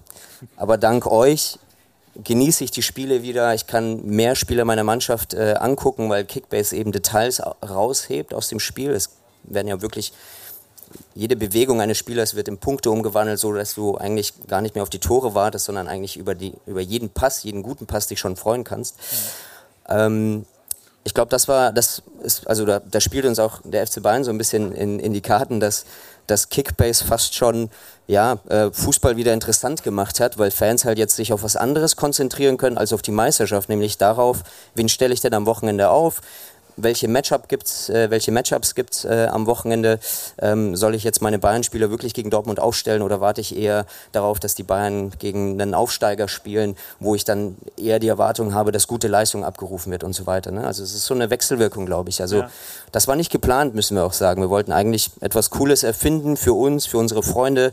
Ähm, und das ist aber das Feedback, was wir wirklich maßgeblich zurückbekommen, ist so, Bundesliga Fußball mit Kickbase zu betrachten. Wir sind ja wir sind ja kein Substitut, sondern eine Addition dafür. Ne? Also du sollst ja auch weiterhin Fußball gucken, aber wenn Kickbase in der Hand dabei liegt und das Handy ist halt eh schon in der Hand, nur bist du halt dann meistens auf Instagram oder TikTok heutzutage, ja, dann wenn da noch Fußball Content mitläuft während dem Spiel, das ist, glaube ich, so das Erfolgsgeheimnis, ja, was ja. es so spannend macht.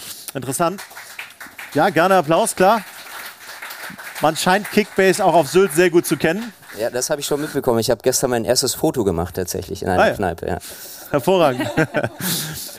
Ihr habt ja zwei Säulen, einmal den Challenger und einmal den Manager. Vielleicht kannst du das nochmal kurz zusammenfassen, Gerne, was es ja. damit auf sich hat mit diesen beiden Säulen. Also, also im Grunde ist der Kickbase äh, ein Spiel, das über dem reellen Spiel drüber liegt. Ne? Also das, die, die Jungs laufen da, rackern sich da einen ab auf dem Rasen ähm, und Kickbase legt sich als als Ebene oben drüber und macht das nochmal ein bisschen attraktiver so. Und ähm, Ziel des Spiels ist es ja einfach mit einem gewissen Budget, sich ein tolles Team zusammenzustellen. Bei uns kann im Grunde ein Manet neben dem äh, Bellingham spielen. Das geht bei uns. Ne? Du bist da vollkommen frei, dir so dein Team zusammenzustellen. Mhm. Und je besser die am Wochenende spielen, desto mehr Punkte sammeln sie für dich. Mhm. Das ist so das Kernprinzip. Und dann haben wir gesagt, gut, es gibt zwei Personas, das haben wir identifiziert. Es gibt die Persona, ähm, ich spiele mit meinen Freunden über die ganze Saison hinweg.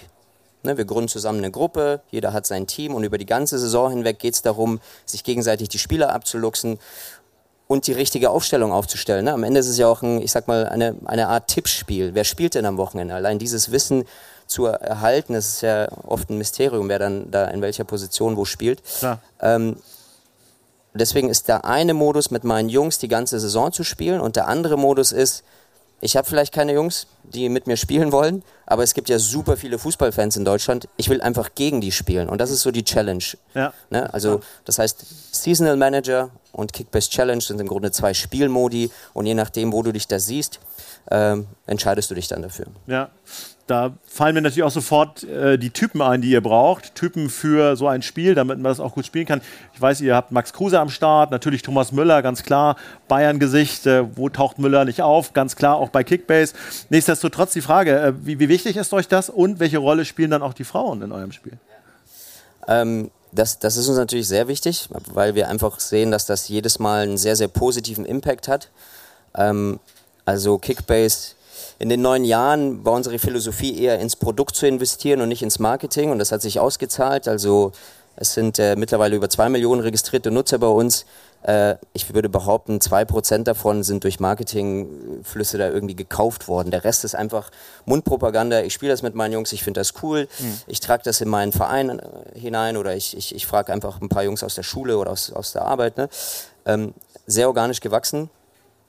Ähm, und dann sind Jungs wie Thomas Müller oder Max Kruse, die sich dann so auf Instagram so ein bisschen übereinander so, ja, äh, sich aufziehen. Betteln. Äh, betteln, ja, äh, sehr gut. Jugendsprache, sehr gut. Ähm, das ist Gold, weil das sind dann in den Installationen, wenn wir dann so unsere Metriken angucken, dann ist auf einmal so eine Spitze drin. Und manchmal verpassen wir das sogar und sagen, ich sag mal, wo kommt das denn jetzt her? Und dann kriegst du aber am nächsten Morgen direkt über, über irgendwelche äh, äh, redaktionelle Artikel, bekommst du dann Bescheid gegeben, dass, ah, Thomas Müller hat sich über, über Max Kruse echauffiert und, äh, und das liest du dann quasi. Und dann weißt du, okay, wir haben gerade gestern 10.000 neue Nutzer bekommen, nur weil Thomas Müller mal kurz einen Witz über Max Kruse gemacht hat. Und das, das ist Gold wert, das kannst du dir nicht kaufen und das ist klassisch viraler Wachstum und ähm, deswegen sind wir da auch immer dankbar, wenn die Jungs über uns sprechen und mittlerweile glücklicherweise auch nach neun Jahren kann man auch wirklich sagen, dass in jedem Profiverein der ersten Liga eine Handvoll Profispieler wirklich Kickbase spielen, das genießen, uns auch Nachrichten schreiben, weil sie Fragen haben, mhm. Passwort vergessen oder hey, pff, ich habe da ein Problem mit meiner App. Ne? Also äh, super viel wert. Ja. Mhm. Bist du Kickbase, Olivia? Nein, tatsächlich noch nicht, aber vielleicht äh, würde ich nach, dem heutigen, äh, nach der heutigen Runde das Ganze mal angehen. Würde ich aber tatsächlich auch gerne mal rüber zu Michael spielen. Du hast vorhin gesagt, es hat sich viel verändert. Früher war alles anders. Heutzutage ist alles ein bisschen digitaler. Wie sehr interessiert dich diese digitale Welt? Ja, wir sind ja die Generation, die aufgewachsen ist mit dem Schwarz-Weiß-Fernseher und die ganze Entwicklung der letzten 50 Jahre mitgemacht hat. Und bis heute, ich habe mich lange geweigert, äh, äh, ein iPhone. Ich hatte immer Nokia. Bis dann mein bis dann mein Sohn gesagt hat, Fabio, Papa, wenn du jetzt am normalen Leben teilnehmen willst, musst du jetzt ein iPhone haben. Und das habe ich dann gemacht. Und man sieht ja auch, ich sag mal, wenn man es bewusst einsetzt, ist das ja, sind das ja tolle Dinge. Ich gucke den Kicker nur noch über online, äh, digital über mein Handy oder über das iPad. Ich lese die Zeitung auch nur noch über das iPad. Papier äh, eigentlich so gut wie gar nicht mehr. Und ähm, das ist die neue Welt. Alles mit E-Mail, telefonieren. Diese Dinger sind ja super. Und wenn wir das, wir sehen das ja auch bei uns, bei unserer Fußballschule. Da gibt's ein, wir haben ein Spiel aus Holland, das heißt Smart Goals. Das sind ähm, Farbelemente, die wir auf dem Platz haben, wo die Kinder durchtribbeln müssen, in Orange und in Blau. Ne, auch digital. So die neuen Trainingsformen. Ajax Amsterdam trainiert damit. Das haben wir auch bei uns im Programm. Und das kommt unglaublich gut an. Wir haben als Partner auch, ich sage das jetzt einfach hier mal frei, Nintendo, weil wir in den Pausen einfach die Kinder auch mal Super Mario Striker spielen lassen auf dem Ding. Der Schwerpunkt liegt natürlich auf dem Fußball, auf dem Spiel, auf dem Platz, aber das gehört mittlerweile dazu. Ähm, ich kenne mich mit den Dingern nicht aus, aber wir haben ja da junge Trainer, die das alles können. Am meisten können es die Kinder von alleine sowieso. Und das ist die neue Welt, die muss man einfach mitnehmen. Und wenn man das hört, was... Äh, was hier gesagt wird, äh, mit, der, mit der Fanbase, zwei Millionen Nutzer. Ich weiß nicht, äh, Kika hat Millionen, die nur noch digital lesen. Das ist so und das ist die neue Welt und die muss man einfach ganz normal mitnehmen. Wir sitzen ja jetzt auch hier nicht im Fernsehen, wir sind im Fernsehstudio, aber wir sind nicht im Fernsehen, wir sind online. Das ist die neue Welt und die ist gut. Meine Schwägerin sitzt bei mir im Wohnzimmer und schreibt E-Mails und telefoniert mit Amerika. Na, das ist die neue Welt. Das konnte man früher alles gar nicht. Ja, ja. Da würde mich an der Stelle schon noch interessieren, Anatol, Karl-Heinz Rummenigge, Executive-Mitglied UEFA, ist doch auch irgendwie cool in so einem Kickbase, oder? Also ich weiß nicht, ob du das, das Spiel kennst oder ob es das vielleicht schon gibt und ich habe es nicht mitgekriegt. Ich habe es noch nicht gespielt, aber ich schaue es mir jetzt mal in den nächsten Tagen Sehr gut, sehr gut. Ich, ich, ich werde kontrollieren. Ja. Super. Wenn nicht die rummenige Mail eintaucht bei mir, dann beschwere ich mich. Ja. Ist das so ein Managerspiel oder was? Das ist im Grunde ein Managerspiel, genau. Ja, exakt. Wir haben an der Stelle natürlich auch ein bisschen recherchiert, meine Damen und Herren. Wir haben so ein bisschen geguckt, auch nach ja, digitalen Formaten, nach Mannschaften. Und da ist dir etwas über den Weg gelaufen, Olivia, was äh, sich in Hamburg abgespielt hat. Und äh, ich glaube, es ist eine ganz schön coole Geschichte. Ne? Ja, absolut. Also wer hätte es gedacht, dass mittlerweile nicht mehr auf dem Fußballfeld die Mannschaften rekrutiert werden, sondern digital über YouTube. Ähm, ich denke, du sprichst es an. Team, Tri Team Trimax ist ja das ganz neue Format, digital ja, Fußballmannschaften zusammenzustellen. Da vielleicht auch nicht an dich nochmal die Frage, Anatol. Ähm, wie sehr gefällt dir diese Entwicklung? Grundsätzlich die digitale Entwicklung oder jetzt speziell das Pro Produkt, das kenne ich jetzt nämlich nicht. Speziell das Produkt, dass quasi digital ähm, Fußballmannschaften zusammengestellt werden Ja. und auch noch äh, große Be Be Begeisterung finden. 5000, ich muss es mal erwähnen, 5000 Zuschauer digital zusammengesammelt in Hamburg in einem Stadion von Spielern, die sich vorher noch nie gesehen haben. In Hamburg kann man das ja auch verstehen, oder?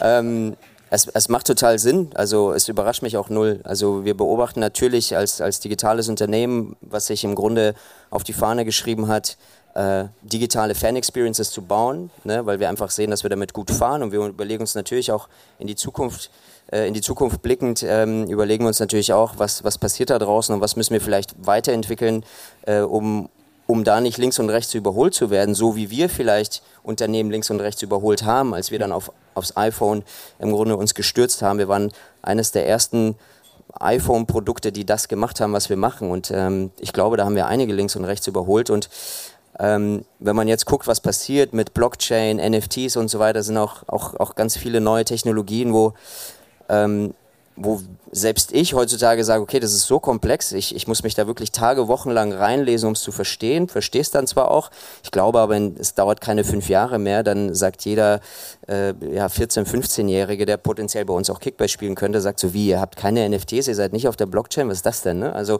da muss man wirklich äh, am Puls der Zeit bleiben, aber da haben wir echt äh, auch ein, ein sehr gutes Team bei Kickbase ähm, mit vielen Menschen, die jünger sind als ich und die auch mir sozusagen tagtäglich sagen, hey, guck mal, ähm, das ist das, das ist das. Äh, wir müssen da aufpassen, dass wir Mhm. da nicht einschlafen. Ja.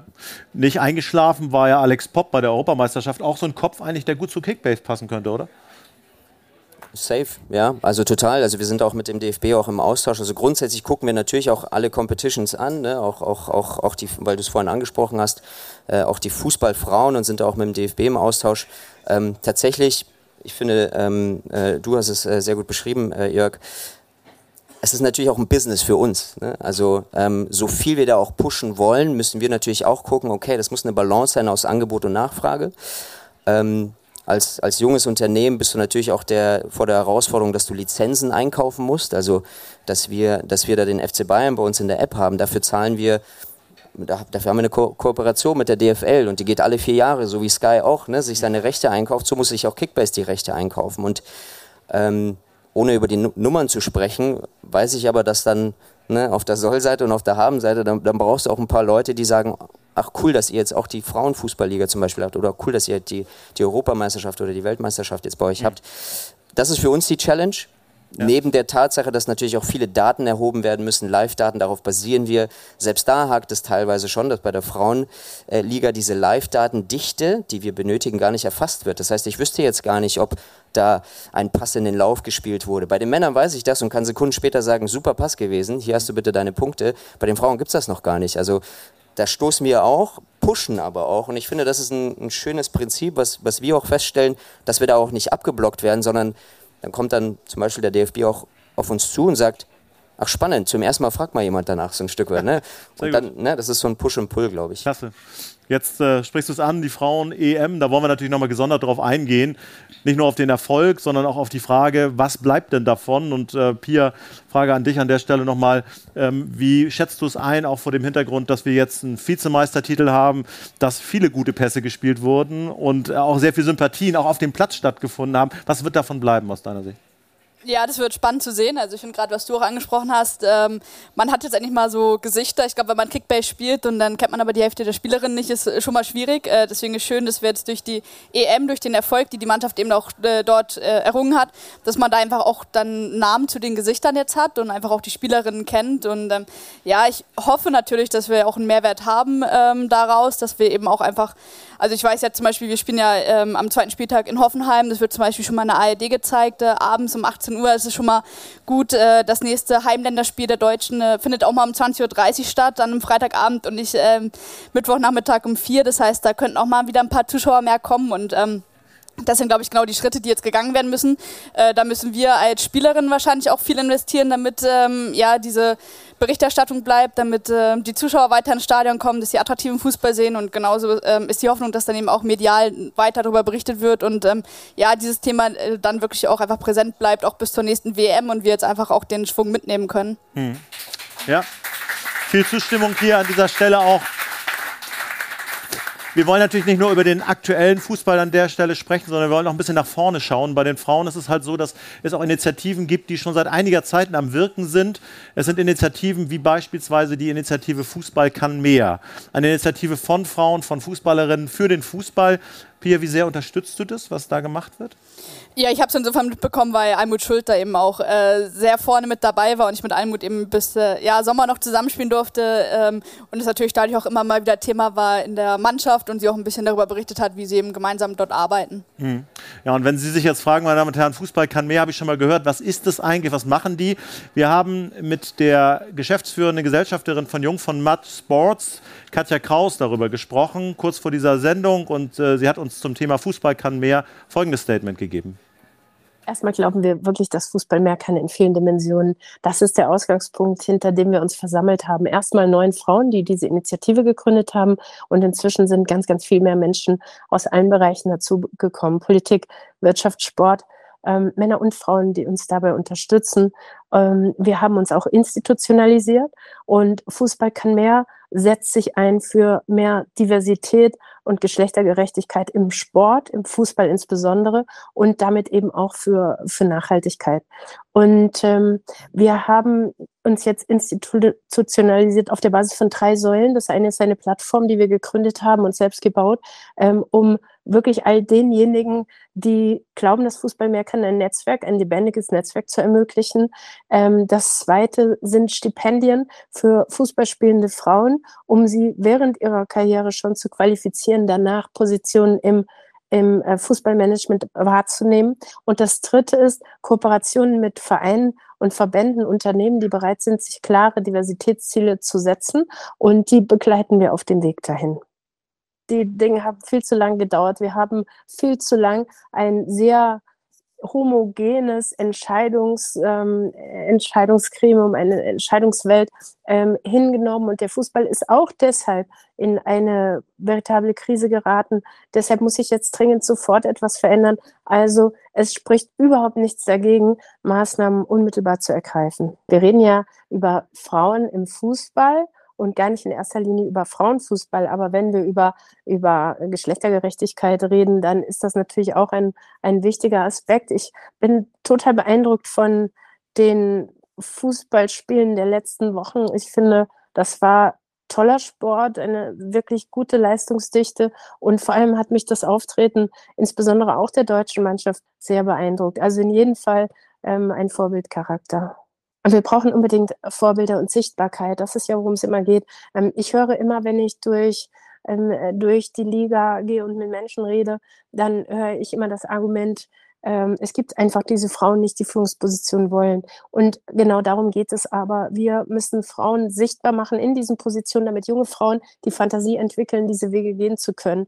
Durch diese Europameisterschaft, ähm, die gerade stattgefunden hat, werden viele junge Mädchen motiviert werden, Fußball zu spielen. Und das ist so wichtig für unsere Gesellschaft. Ein klarer Appell an dieser Stelle von Katja Kraus, die ja selber lange im Fußball unterwegs war. Sie war auch als DFB-Präsidentin im Gespräch, hat sich dann aber mehr für die Agenturseite und für diese Initiative entschieden. Und ich finde es spannend, an dieser Stelle mal zu fragen, Karl-Heinz, was hältst du von dieser Initiative? Wie sehr brauchen wir das? Ich weiß nicht, ob man es braucht. Meine Erfahrung im Fußball ist eine andere. Man muss einfach etwas fordern und fördern. Und ähm, fördern, glaube ich, und fordern muss man hier was vom DFB solche Initiativen können, können unterstützend wirken, aber äh, man, muss, man muss klar und deutlich sagen, wenn man sich Entwicklungen von Ligen im Ausland anschaut, dann sind auch uns in diesem Fall wieder die Engländer weit voraus. Und wenn man sich anschaut, äh, wer spielt in dieser englischen Frauenliga? Das sind alles Top-Clubs aus der Premier League, aus dem Männerfußball. Und damit hilft man natürlich auch. Also wenn man sich jetzt die, unsere Frauenbundesliga anschaut, spielen viel zu wenig Bundesligisten damit. Ja, Bayern München, Wolfsburg, ist da ja die löbliche Ausnahme oder Freiburg.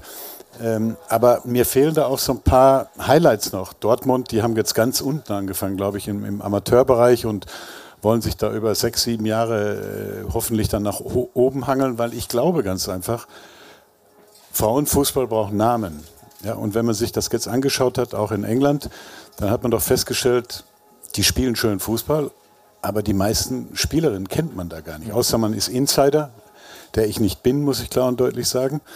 Und ähm, ich glaube ganz einfach, der DFB ist hier jetzt gefragt, aus der Frauenbundesliga einfach wesentlich mehr zu machen, als es in der Vergangenheit passiert ist.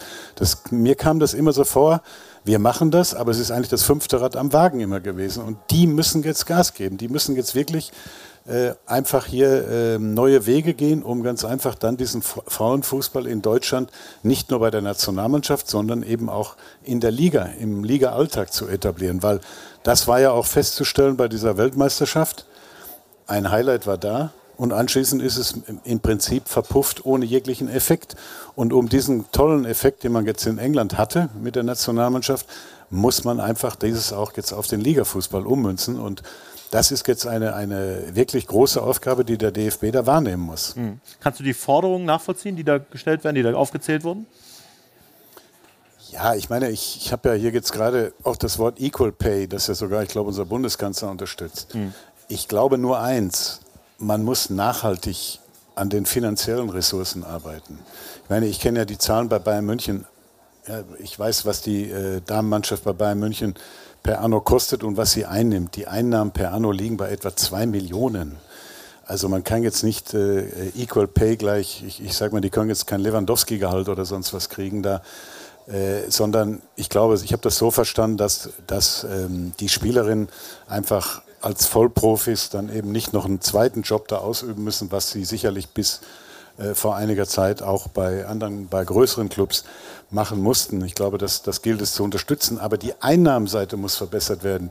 Die Fernsehsender müssen höhere Beträge zahlen. Die Sponsoren muss man finden. Und möglicherweise wird man auch den DFB äh, wird man, wird man, wird der DFB auch zu dem Ergebnis kommen, dass sie das gar nicht leisten können. Weil im Männer Männerfußball haben sie es im Jahr 2000 auch nicht mehr leisten können. Und daraus ist die DFL entstanden mit ihrer ganzen Vermarktungsmaschine, die heute glücklicherweise zumindest ordentlich äh, funktioniert. Hm. Ja, absolut. Klares Commitment. Karl-Heinz, du sprichst es an, das Thema Vermarktung, da wollen wir natürlich auch nochmal drüber sprechen, weil es bei der Fußball-Bundesliga gar nicht ohne Vermarktung geht. Da haben wir zum einen natürlich mit dir, Jörg, jemanden hier sitzen, der diese Vermarktung aus der Berichterstattersicht auch sehr gut kennt. Wir haben immer dieses Verhältnis auch von den Großen, also Bayern, Dortmund, Leipzig, gegenüber den Kleineren, gar nicht nur monetär, sondern auch in der Berichterstattung macht das natürlich mehr aus. Wie werdet ihr dem gerecht, beziehungsweise wie zufrieden bist du mit der Situation, wie sie im Moment ist? Also zunächst mal sage ich, äh, bekomme regelmäßig Leserbriefe und Mails natürlich in erster Linie äh, von Menschen, die sich beschweren, ihr macht zu viel Bayern München. Umgekehrt ist es nur so, dass der FC Bayern München in der Berichterstattung auch beim Kicker die meisten Leute interessiert. Und man kann äh, an einem normalen Donnerstag zum Beispiel mit, mit, mit, mit einer klassischen Nachrichtenlage würden wir immer einen FC Bayern vorziehen oder Borussia Dortmund, weil wir wissen, dass dort das meiste Interesse einfach herrscht. Dort spielen nun mal auch, äh, die spielen erfolgreichen Fußball und, und haben das meiste Interesse erregen sie. Ähm, ich verstehe natürlich, worauf die Frage hinausläuft. Ähm, der Fußball hat in der Vergangenheit ähm, ja vieles richtig gemacht. Er hat äh, wunderbare TV- äh, und Medienerlöse erzielt. Warum? Ja, weil die Menschen eingeschaltet haben. Warum waren die Stadien voll? Ja, weil die Menschen hingegangen sind. Äh, und wir müssen in der Gesamtdiskussion etwas aufpassen, dass man gewisse Dinge nicht vermischt. Das eine ist, vor einem Jahr hat man noch gesagt, die Stadien werden leer. Nach der Pandemie wird man sich abwenden von diesem Fußball. Ja, heute sind die Dauerkartenverkäufe extrem gut. Die letzte Halbserie hat schon gezeigt, dass die Menschen wieder dieses Gemeinschaftserlebnis haben wollen und wieder in die Stadien kommen. Also der Fußball und die Bundesliga, die werden nicht dramatisch leiden, gar keine Frage. Aber, und da ist Karl-Heinz Rummenigge der deutlich bessere Ansprechpartner, in der jüngeren Vergangenheit haben einfach die Vereine, die nachhaltig erfolgreich sind und das auch international waren, einfach deutlich mehr verdienen können. Alleine weil die internationalen Gelder, die Ausschüttung, Ausschüttungen in der Champions League höher waren als deutlich höher waren als bei Vereinen, die halt im Mittelmaß der Bundesliga oder der Premier League oder der der Liga herumdümpeln. Und da ist, ist, ist eine, eine, eine Kluft entstanden, wo man mittlerweile auch in der Führung bei der UEFA und bei den nationalen Ligen merkt, wir müssen etwas gegensteuern. Mhm. Ich bin Vertreter äh, ähm, der These, dass Leistung gerade im Leistungssport immer belohnt werden muss. Aber wenn man das gesamte System am Laufen halten will, dann muss man der einen oder anderen Fehlentwicklung gegensteuern. Und das bedeutet einfach auch manchem Finanzgebaren Einhalt gebieten. Und ich meine, ihr sitzt mit dem FC Bayern, äh, der ist hier vertreten. Das ist ein Weltclub. Das ist ein Weltclub, der sich das in den letzten Jahren erarbeitet hat. Manchester City und, und PSG in, in, in Paris haben auch klasse Arbeit geleistet. Die leisten auch heute auf top, top, top, wie Pep Guardiola sagen würde, top, top, top Niveau. Eine tolle Arbeit, nicht nur mit der Mannschaft, sondern auch hinter den Kulissen. Aber sie haben schier Geldquellen, unversiegliche Geldquellen mit, mit den Staat, staatlichen Eigentümern. Und da ist eine Disbalance entstanden, die dringend aufgeholt werden muss. Denn das macht den meisten Leuten keinen Spaß. Mhm. Also klare, differenzierte Aussage auch an der Stelle. Nun ist es so, dass du für die Printmedien stehst, also für den Kicker. Wir haben natürlich auch mal bei den Fernsehmedien nachgehört, haben mal mit Sky gesprochen und da gibt es einen Kommentator, Martin Groß, der dazu folgende Meinung hat. Das, was als erstes ins Auge sticht, ist, dass wir nicht mehr alleine sind im Stadion. Wir, damit meine ich Sky, beziehungsweise früher halt Premiere. Wir sind mittlerweile aufgeteilt, wenn man so will. Also heute gibt es verschiedenste Anbieter und wer Fußball gucken wollte vor 10, 15 Jahren, der brauchte ein Abo, um dann eben die Bundesliga, die zweite Liga, den Pokal, die Champions League, den UEFA Cup zu schauen. Heute reichen kaum drei Abos. Und ähm, im Zuge dessen ist natürlich auch das Thema Finanzen ein immer größeres geworden, im wahrsten Sinne des Wortes. Also die Liga hat die Situation natürlich für sich, und das ist ja auch vollkommen nachvollziehbar, ausgenutzt, sodass die Übertragungsrechte extrem teuer geworden sind. Also da gibt es schon ein paar Dinge, die natürlich signifikant zu Buche schlagen. Aber darüber hinaus ist es natürlich auch so, dass die Vereine gewachsen sind. Die Anfragen werden mehr, die Vereine haben sich auch ihre eigenen Gedanken gemacht, auch im Zuge von Social Media. Und so müssen wir uns heute damit auseinandersetzen, dass die Vereine alle ähm, eigene Fernsehkanäle haben, wo sie natürlich auch eigene Inhalte abspielen wollen, möglichst exklusiv, damit die Fans dann eben die paar Euro zahlen, um das zu gucken. Und das ist natürlich etwas, was uns dann wieder auf die Füße fällt, weil wir dann eben diese Inhalte so ohne weiteres nicht bekommen. Auf der anderen Seite gibt es auch mittlerweile Kooperationen. Äh, Dokumentationen werden äh, von uns, von anderen Sendern produziert. Ich denke an Borussia Dortmund, das ist möglicherweise das bekannteste Beispiel, ähm, die begleitet worden sind. Der 1. FC Köln hat sowas auch gemacht, äh, so 24 Stunden, sieben Tage die Woche begleitet, so ungefähr. Und das gibt sicherlich interessante Einblicke. Und das war vor einigen Jahren natürlich noch völlig undenkbar. Und äh, dahin geht eben auch die Entwicklung, dass die Vereine immer transparenter werden, was dann natürlich wiederum auch zur Folge hat, dass es nicht so einfach ist, an die Leute heranzukommen, weil die Anfragen immer mehr werden, weil die Spieler wie die Trainer, wie die Verantwortlichen immer mehr auch im Schaufenster stehen. Und ja, insofern ähm, ist die Arbeit auch nicht unbedingt leichter geworden. Ja, soweit Martin Groß. Ähm, wir haben so ein bisschen uns hier durchs Bistro geschummelt und äh, sind an einen neuen Standort gekommen und wir haben auch neue Gäste. Und äh, ich möchte an der Stelle nochmal erinnern, wenn Sie Lust haben mitzudiskutieren im Live-Chat, uns zu schreiben, tun Sie das. Wir haben hier den Silas neben uns sitzen, der kümmert sich um das Ganze und der wird dann auch die Fragen vorlesen, reinspielen hier. Das machen wir dann am Ende der Sendung. Aber jetzt möchte ich zu unseren Gästen kommen. Er ist sozusagen, ich darf das glaube ich sagen, das Gesicht der zweiten Liga. Hat große Erfolge mit Union Berlin gefeiert und er steht vor allen Dingen für wunderbare Sakkos. Also ich finde es großartig. Herzlich willkommen in unserer Runde, Thorsten Tusche-Matuschka. Dankeschön.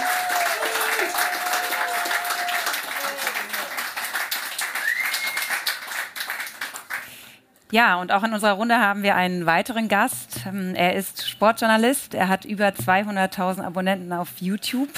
Bespielt er auf seinen eigenen Kanälen Videos für ähm, die Fußball-Bundesliga. Hat zuletzt auch über die Frauen-Europameisterschaft berichtet und spricht dabei insbesondere die junge Zielgruppe an. Und äh, ja, das ist sehr erfolgreich. Da wollen wir natürlich gleich mehr über die Erfolgsgeschichte hören. Aber zuallererst herzlich willkommen, Manuel Thiele, hier bei uns. Freut mich hier zu sein, danke.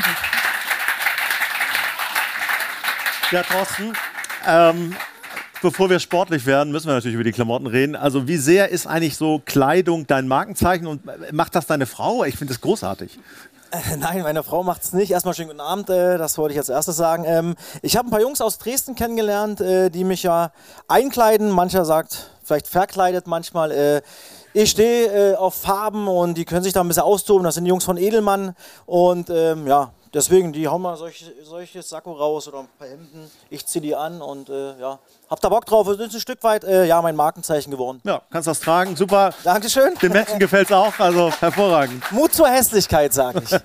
Muss ich, muss ich direkt mal reingrätschen? Äh, ich habe ja gehört, du verschenkst manchmal auch äh, Hemden.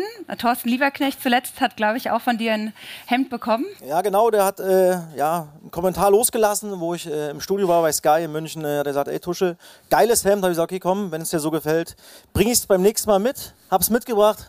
Er hat sich gefreut, hat es angezogen bei irgendeinem, äh, glaube Bingo-Abend Ja. und hat sich gefreut, dass er was umsonst vom Ossi bekommen hat. Sehr gut.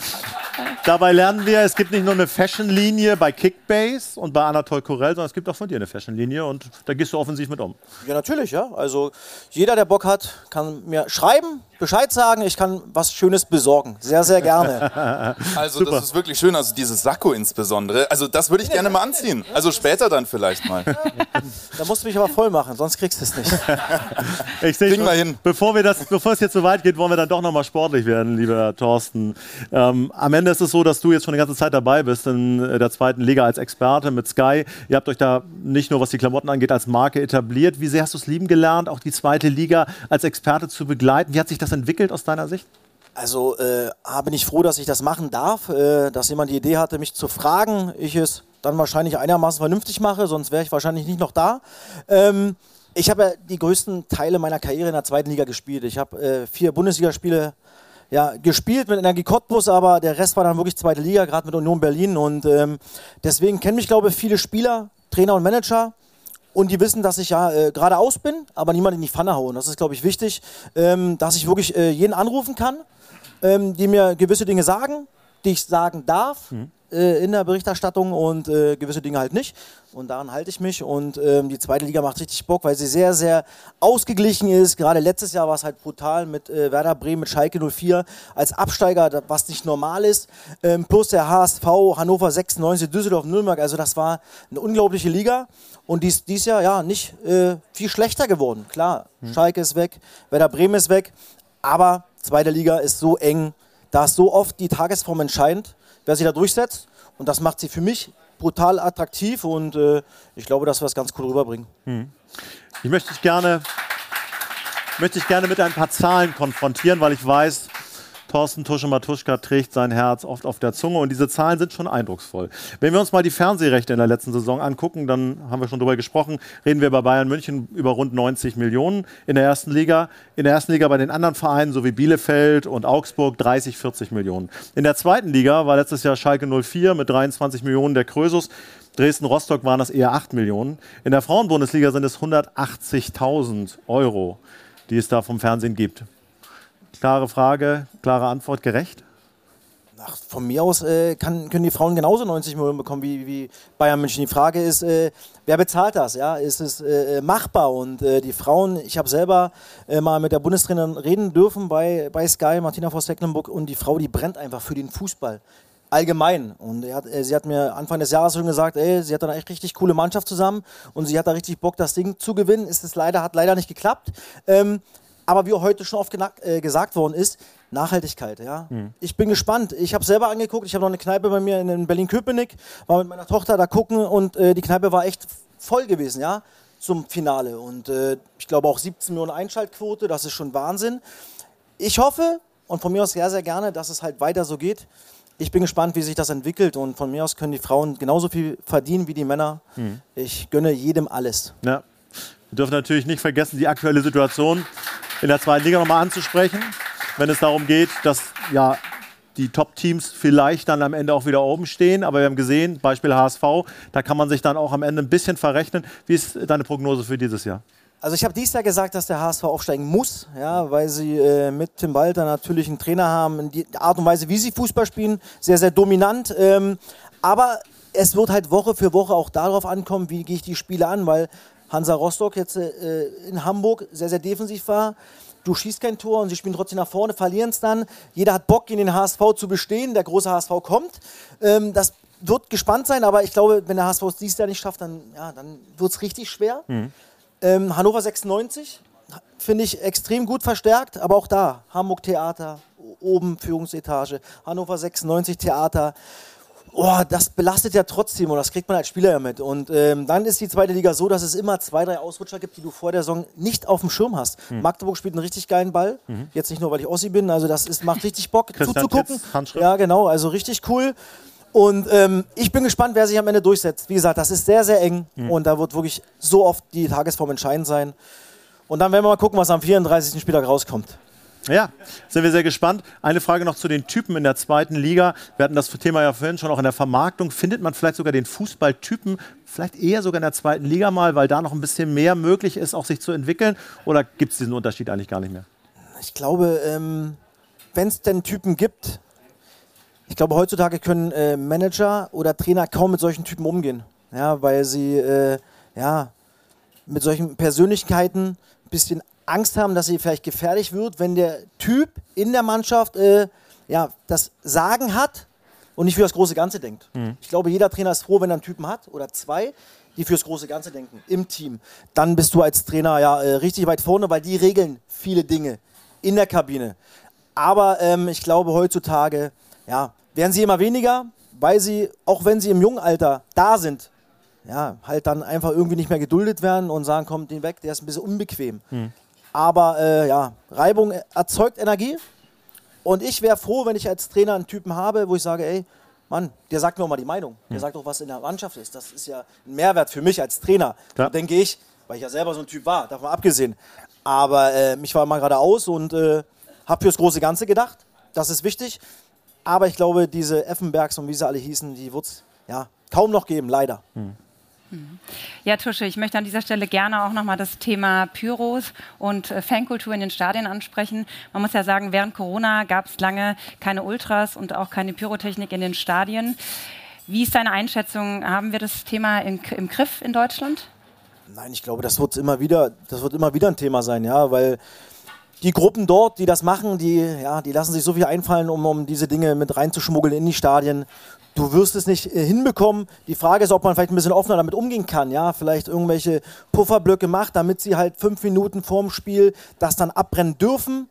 Ich glaube, das ist vielleicht mal eine Überlegung wert. Aber ansonsten wirst du das nie hinbekommen. Äh, ich bin wirklich auch gut mit den Union-Fans äh, ja, verbandelt und ich weiß, was sie da ja, für ja, spezielle oder spezielle Gedanken haben, um dieses Zeug reinzukriegen. Und das kriegst du als Verein nie gedeckelt. Und deswegen, ja, vielleicht ein bisschen offensiver umgehen. Ja, über die Entwicklung von Fankultur und Ultras haben wir auch mit deinem Kollegen Martin Groß gesprochen und äh, würden uns jetzt an dieser Stelle mal das Statement einmal anhören. Film ab. Auch da ist eine große Entwicklung und da rede ich jetzt nicht nur von den Ultras, die sich ja doch als maßgebend empfinden, was die Stimmung im Stadion angeht.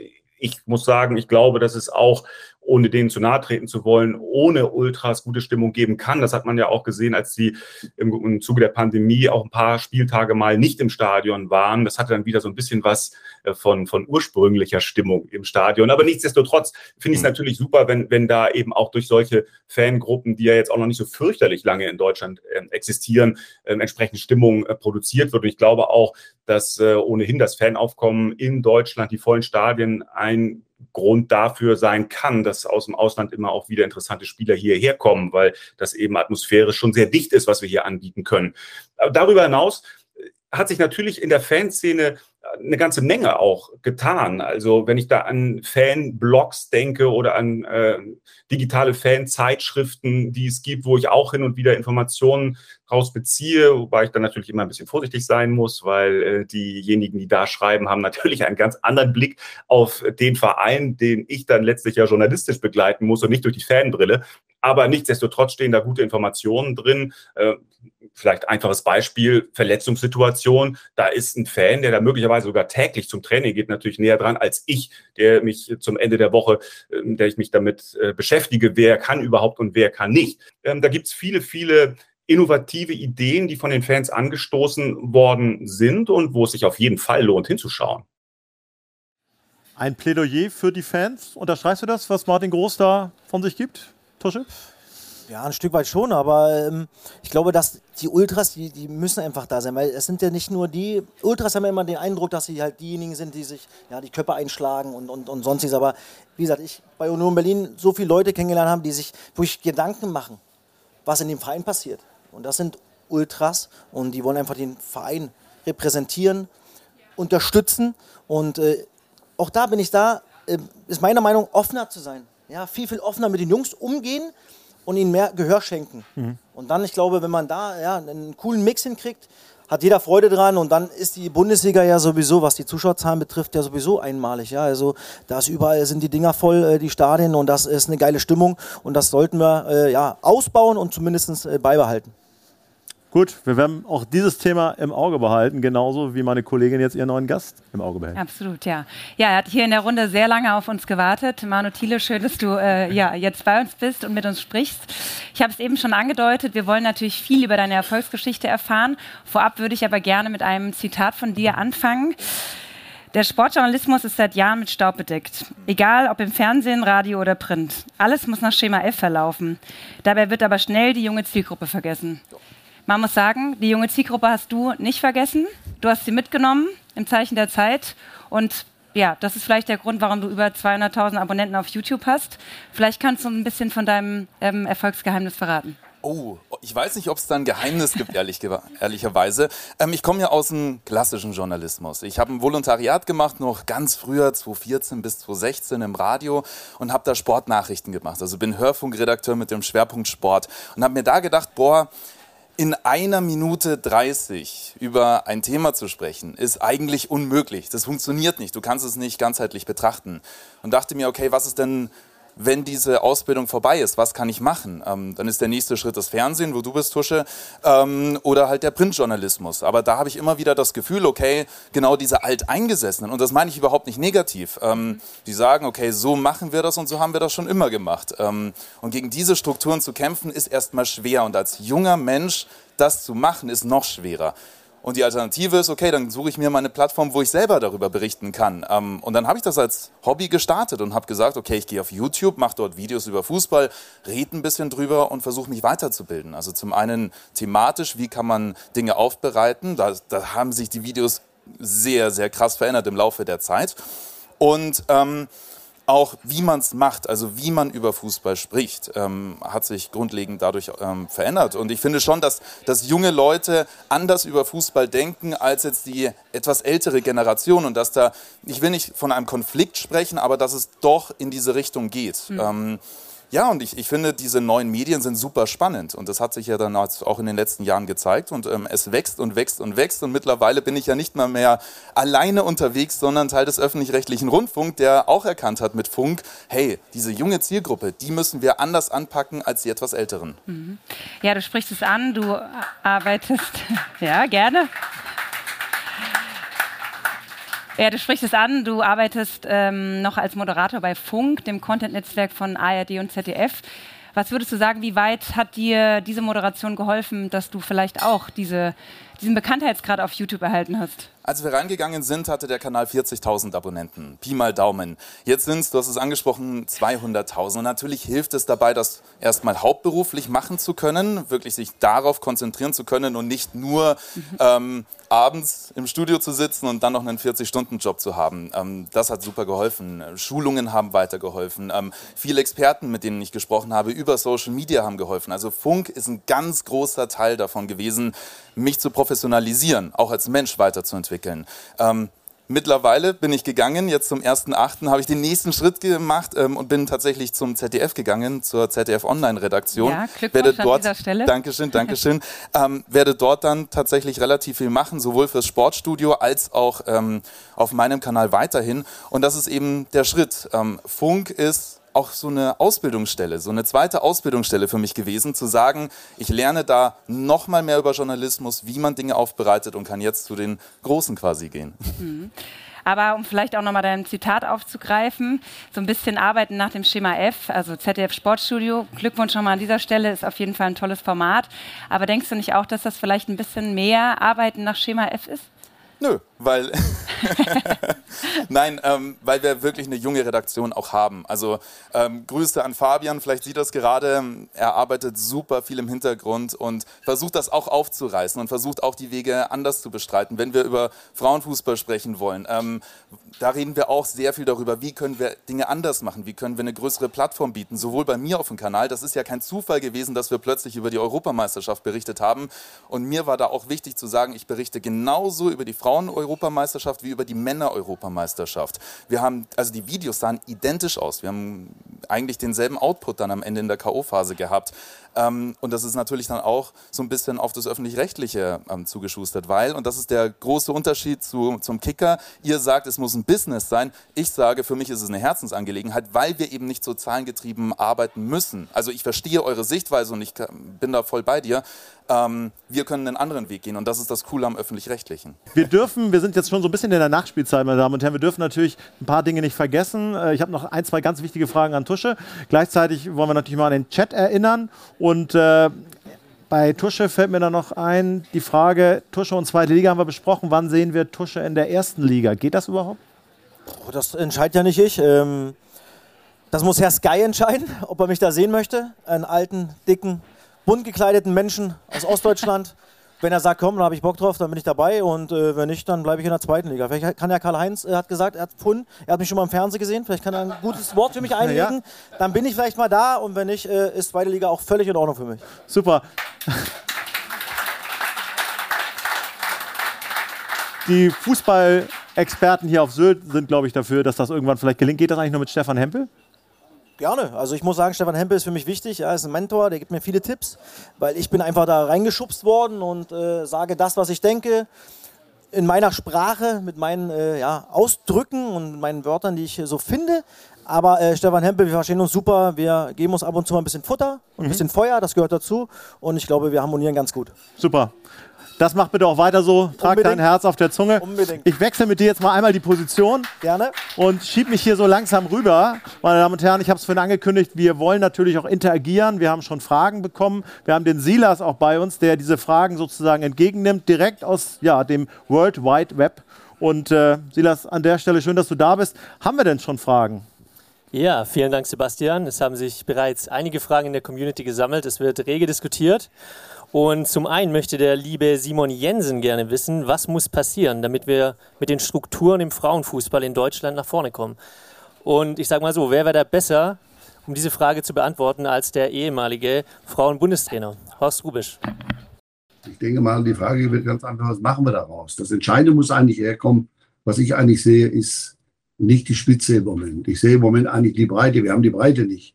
Mir fehlt das unten in der Breite. Wir müssen viel mehr Mädels haben, in, der, in, der, in der Breite. Und äh, ich denke wir müssen auch andere Spielklassen haben. Weil für mich macht es, glaube ich, äh, klar, es wird gerne versucht, alles in die Spitze zu, zu bringen, also auch in die zweite Liga mit hohem Niveau. Aber wenn ich in der zweiten Liga spiele, habe nur zwölf Spiele im Jahr oder im Halbjahr. So, und äh, spiele dann wieder hauptsächlich mit zweiten Mannschaften.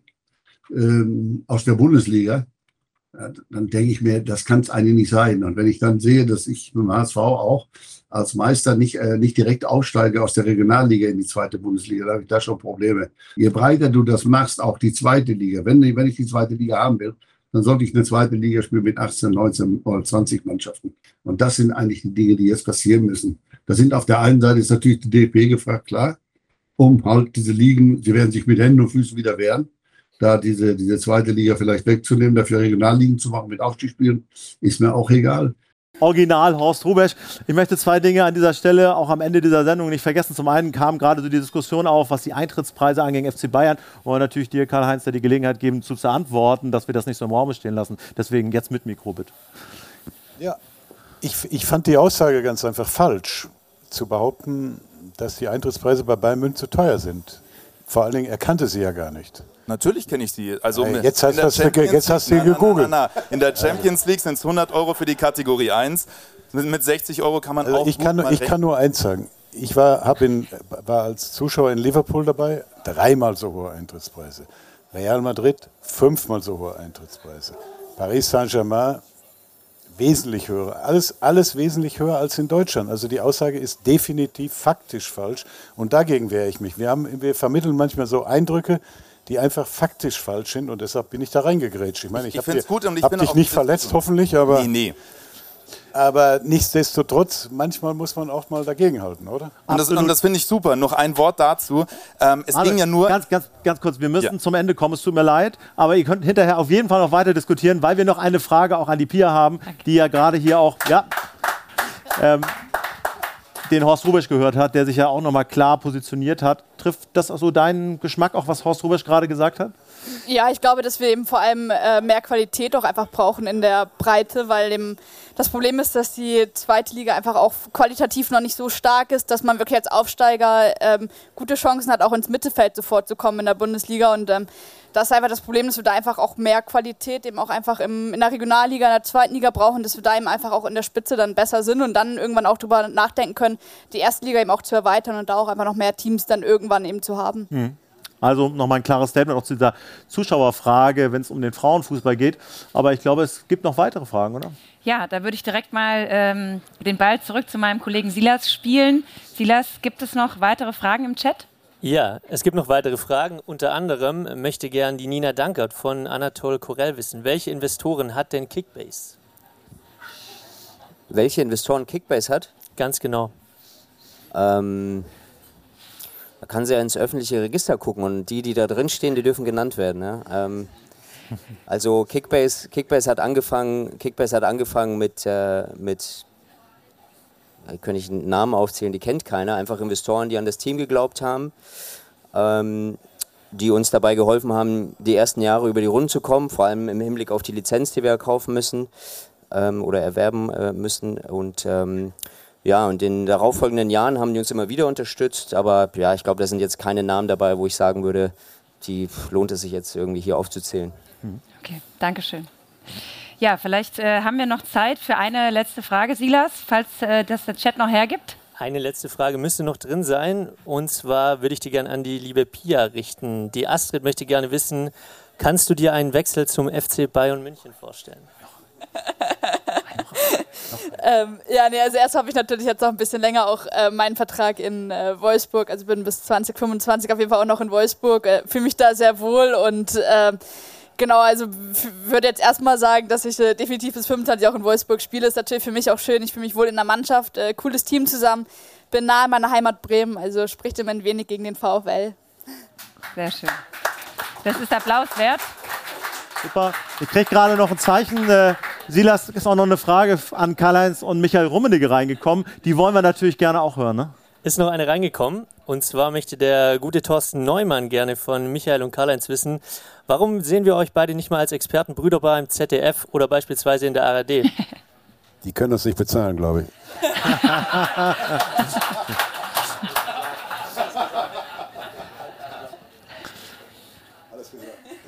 Alles gesagt? Nein, man, man darf, nein, das ist alles okay. Ich finde das, ich, ich finde die Berichterstattung in der ARD und ZDF okay. Die haben gute Experten, finde ich. Mein alter Freund Schweini macht das äh, dort, finde ich sehr sympathisch und, und beim ZDF gibt es auch gute. Also ich glaube, die brauchen uns gar nicht. Außerdem sind wir schon ganz schön alte Säcke, sage ich euch. Ja, meine Damen und Herren, wir haben 90 Minuten und einige Nachspielzeit hier jetzt gespielt und äh, möchten uns ganz herzlich bedanken bei dieser tollen Runde. Nicht zu vergessen, und die möchte ich auch gleich nochmal nach vorne bitten, Thorsten Matuschka, Manu Thiele, dass wir hier gleich nochmal gemeinsam auf der Bühne sind. Es war eine tolle, eine kurzweilige Runde. Es hat großen Spaß gebracht. Dankeschön, aber äh, ja, in erster Linie geht natürlich der Dank an unsere großartigen Gäste. Schön, dass ihr heute dabei wart und es hat ja großen Spaß gemacht. Vielen, vielen Dank.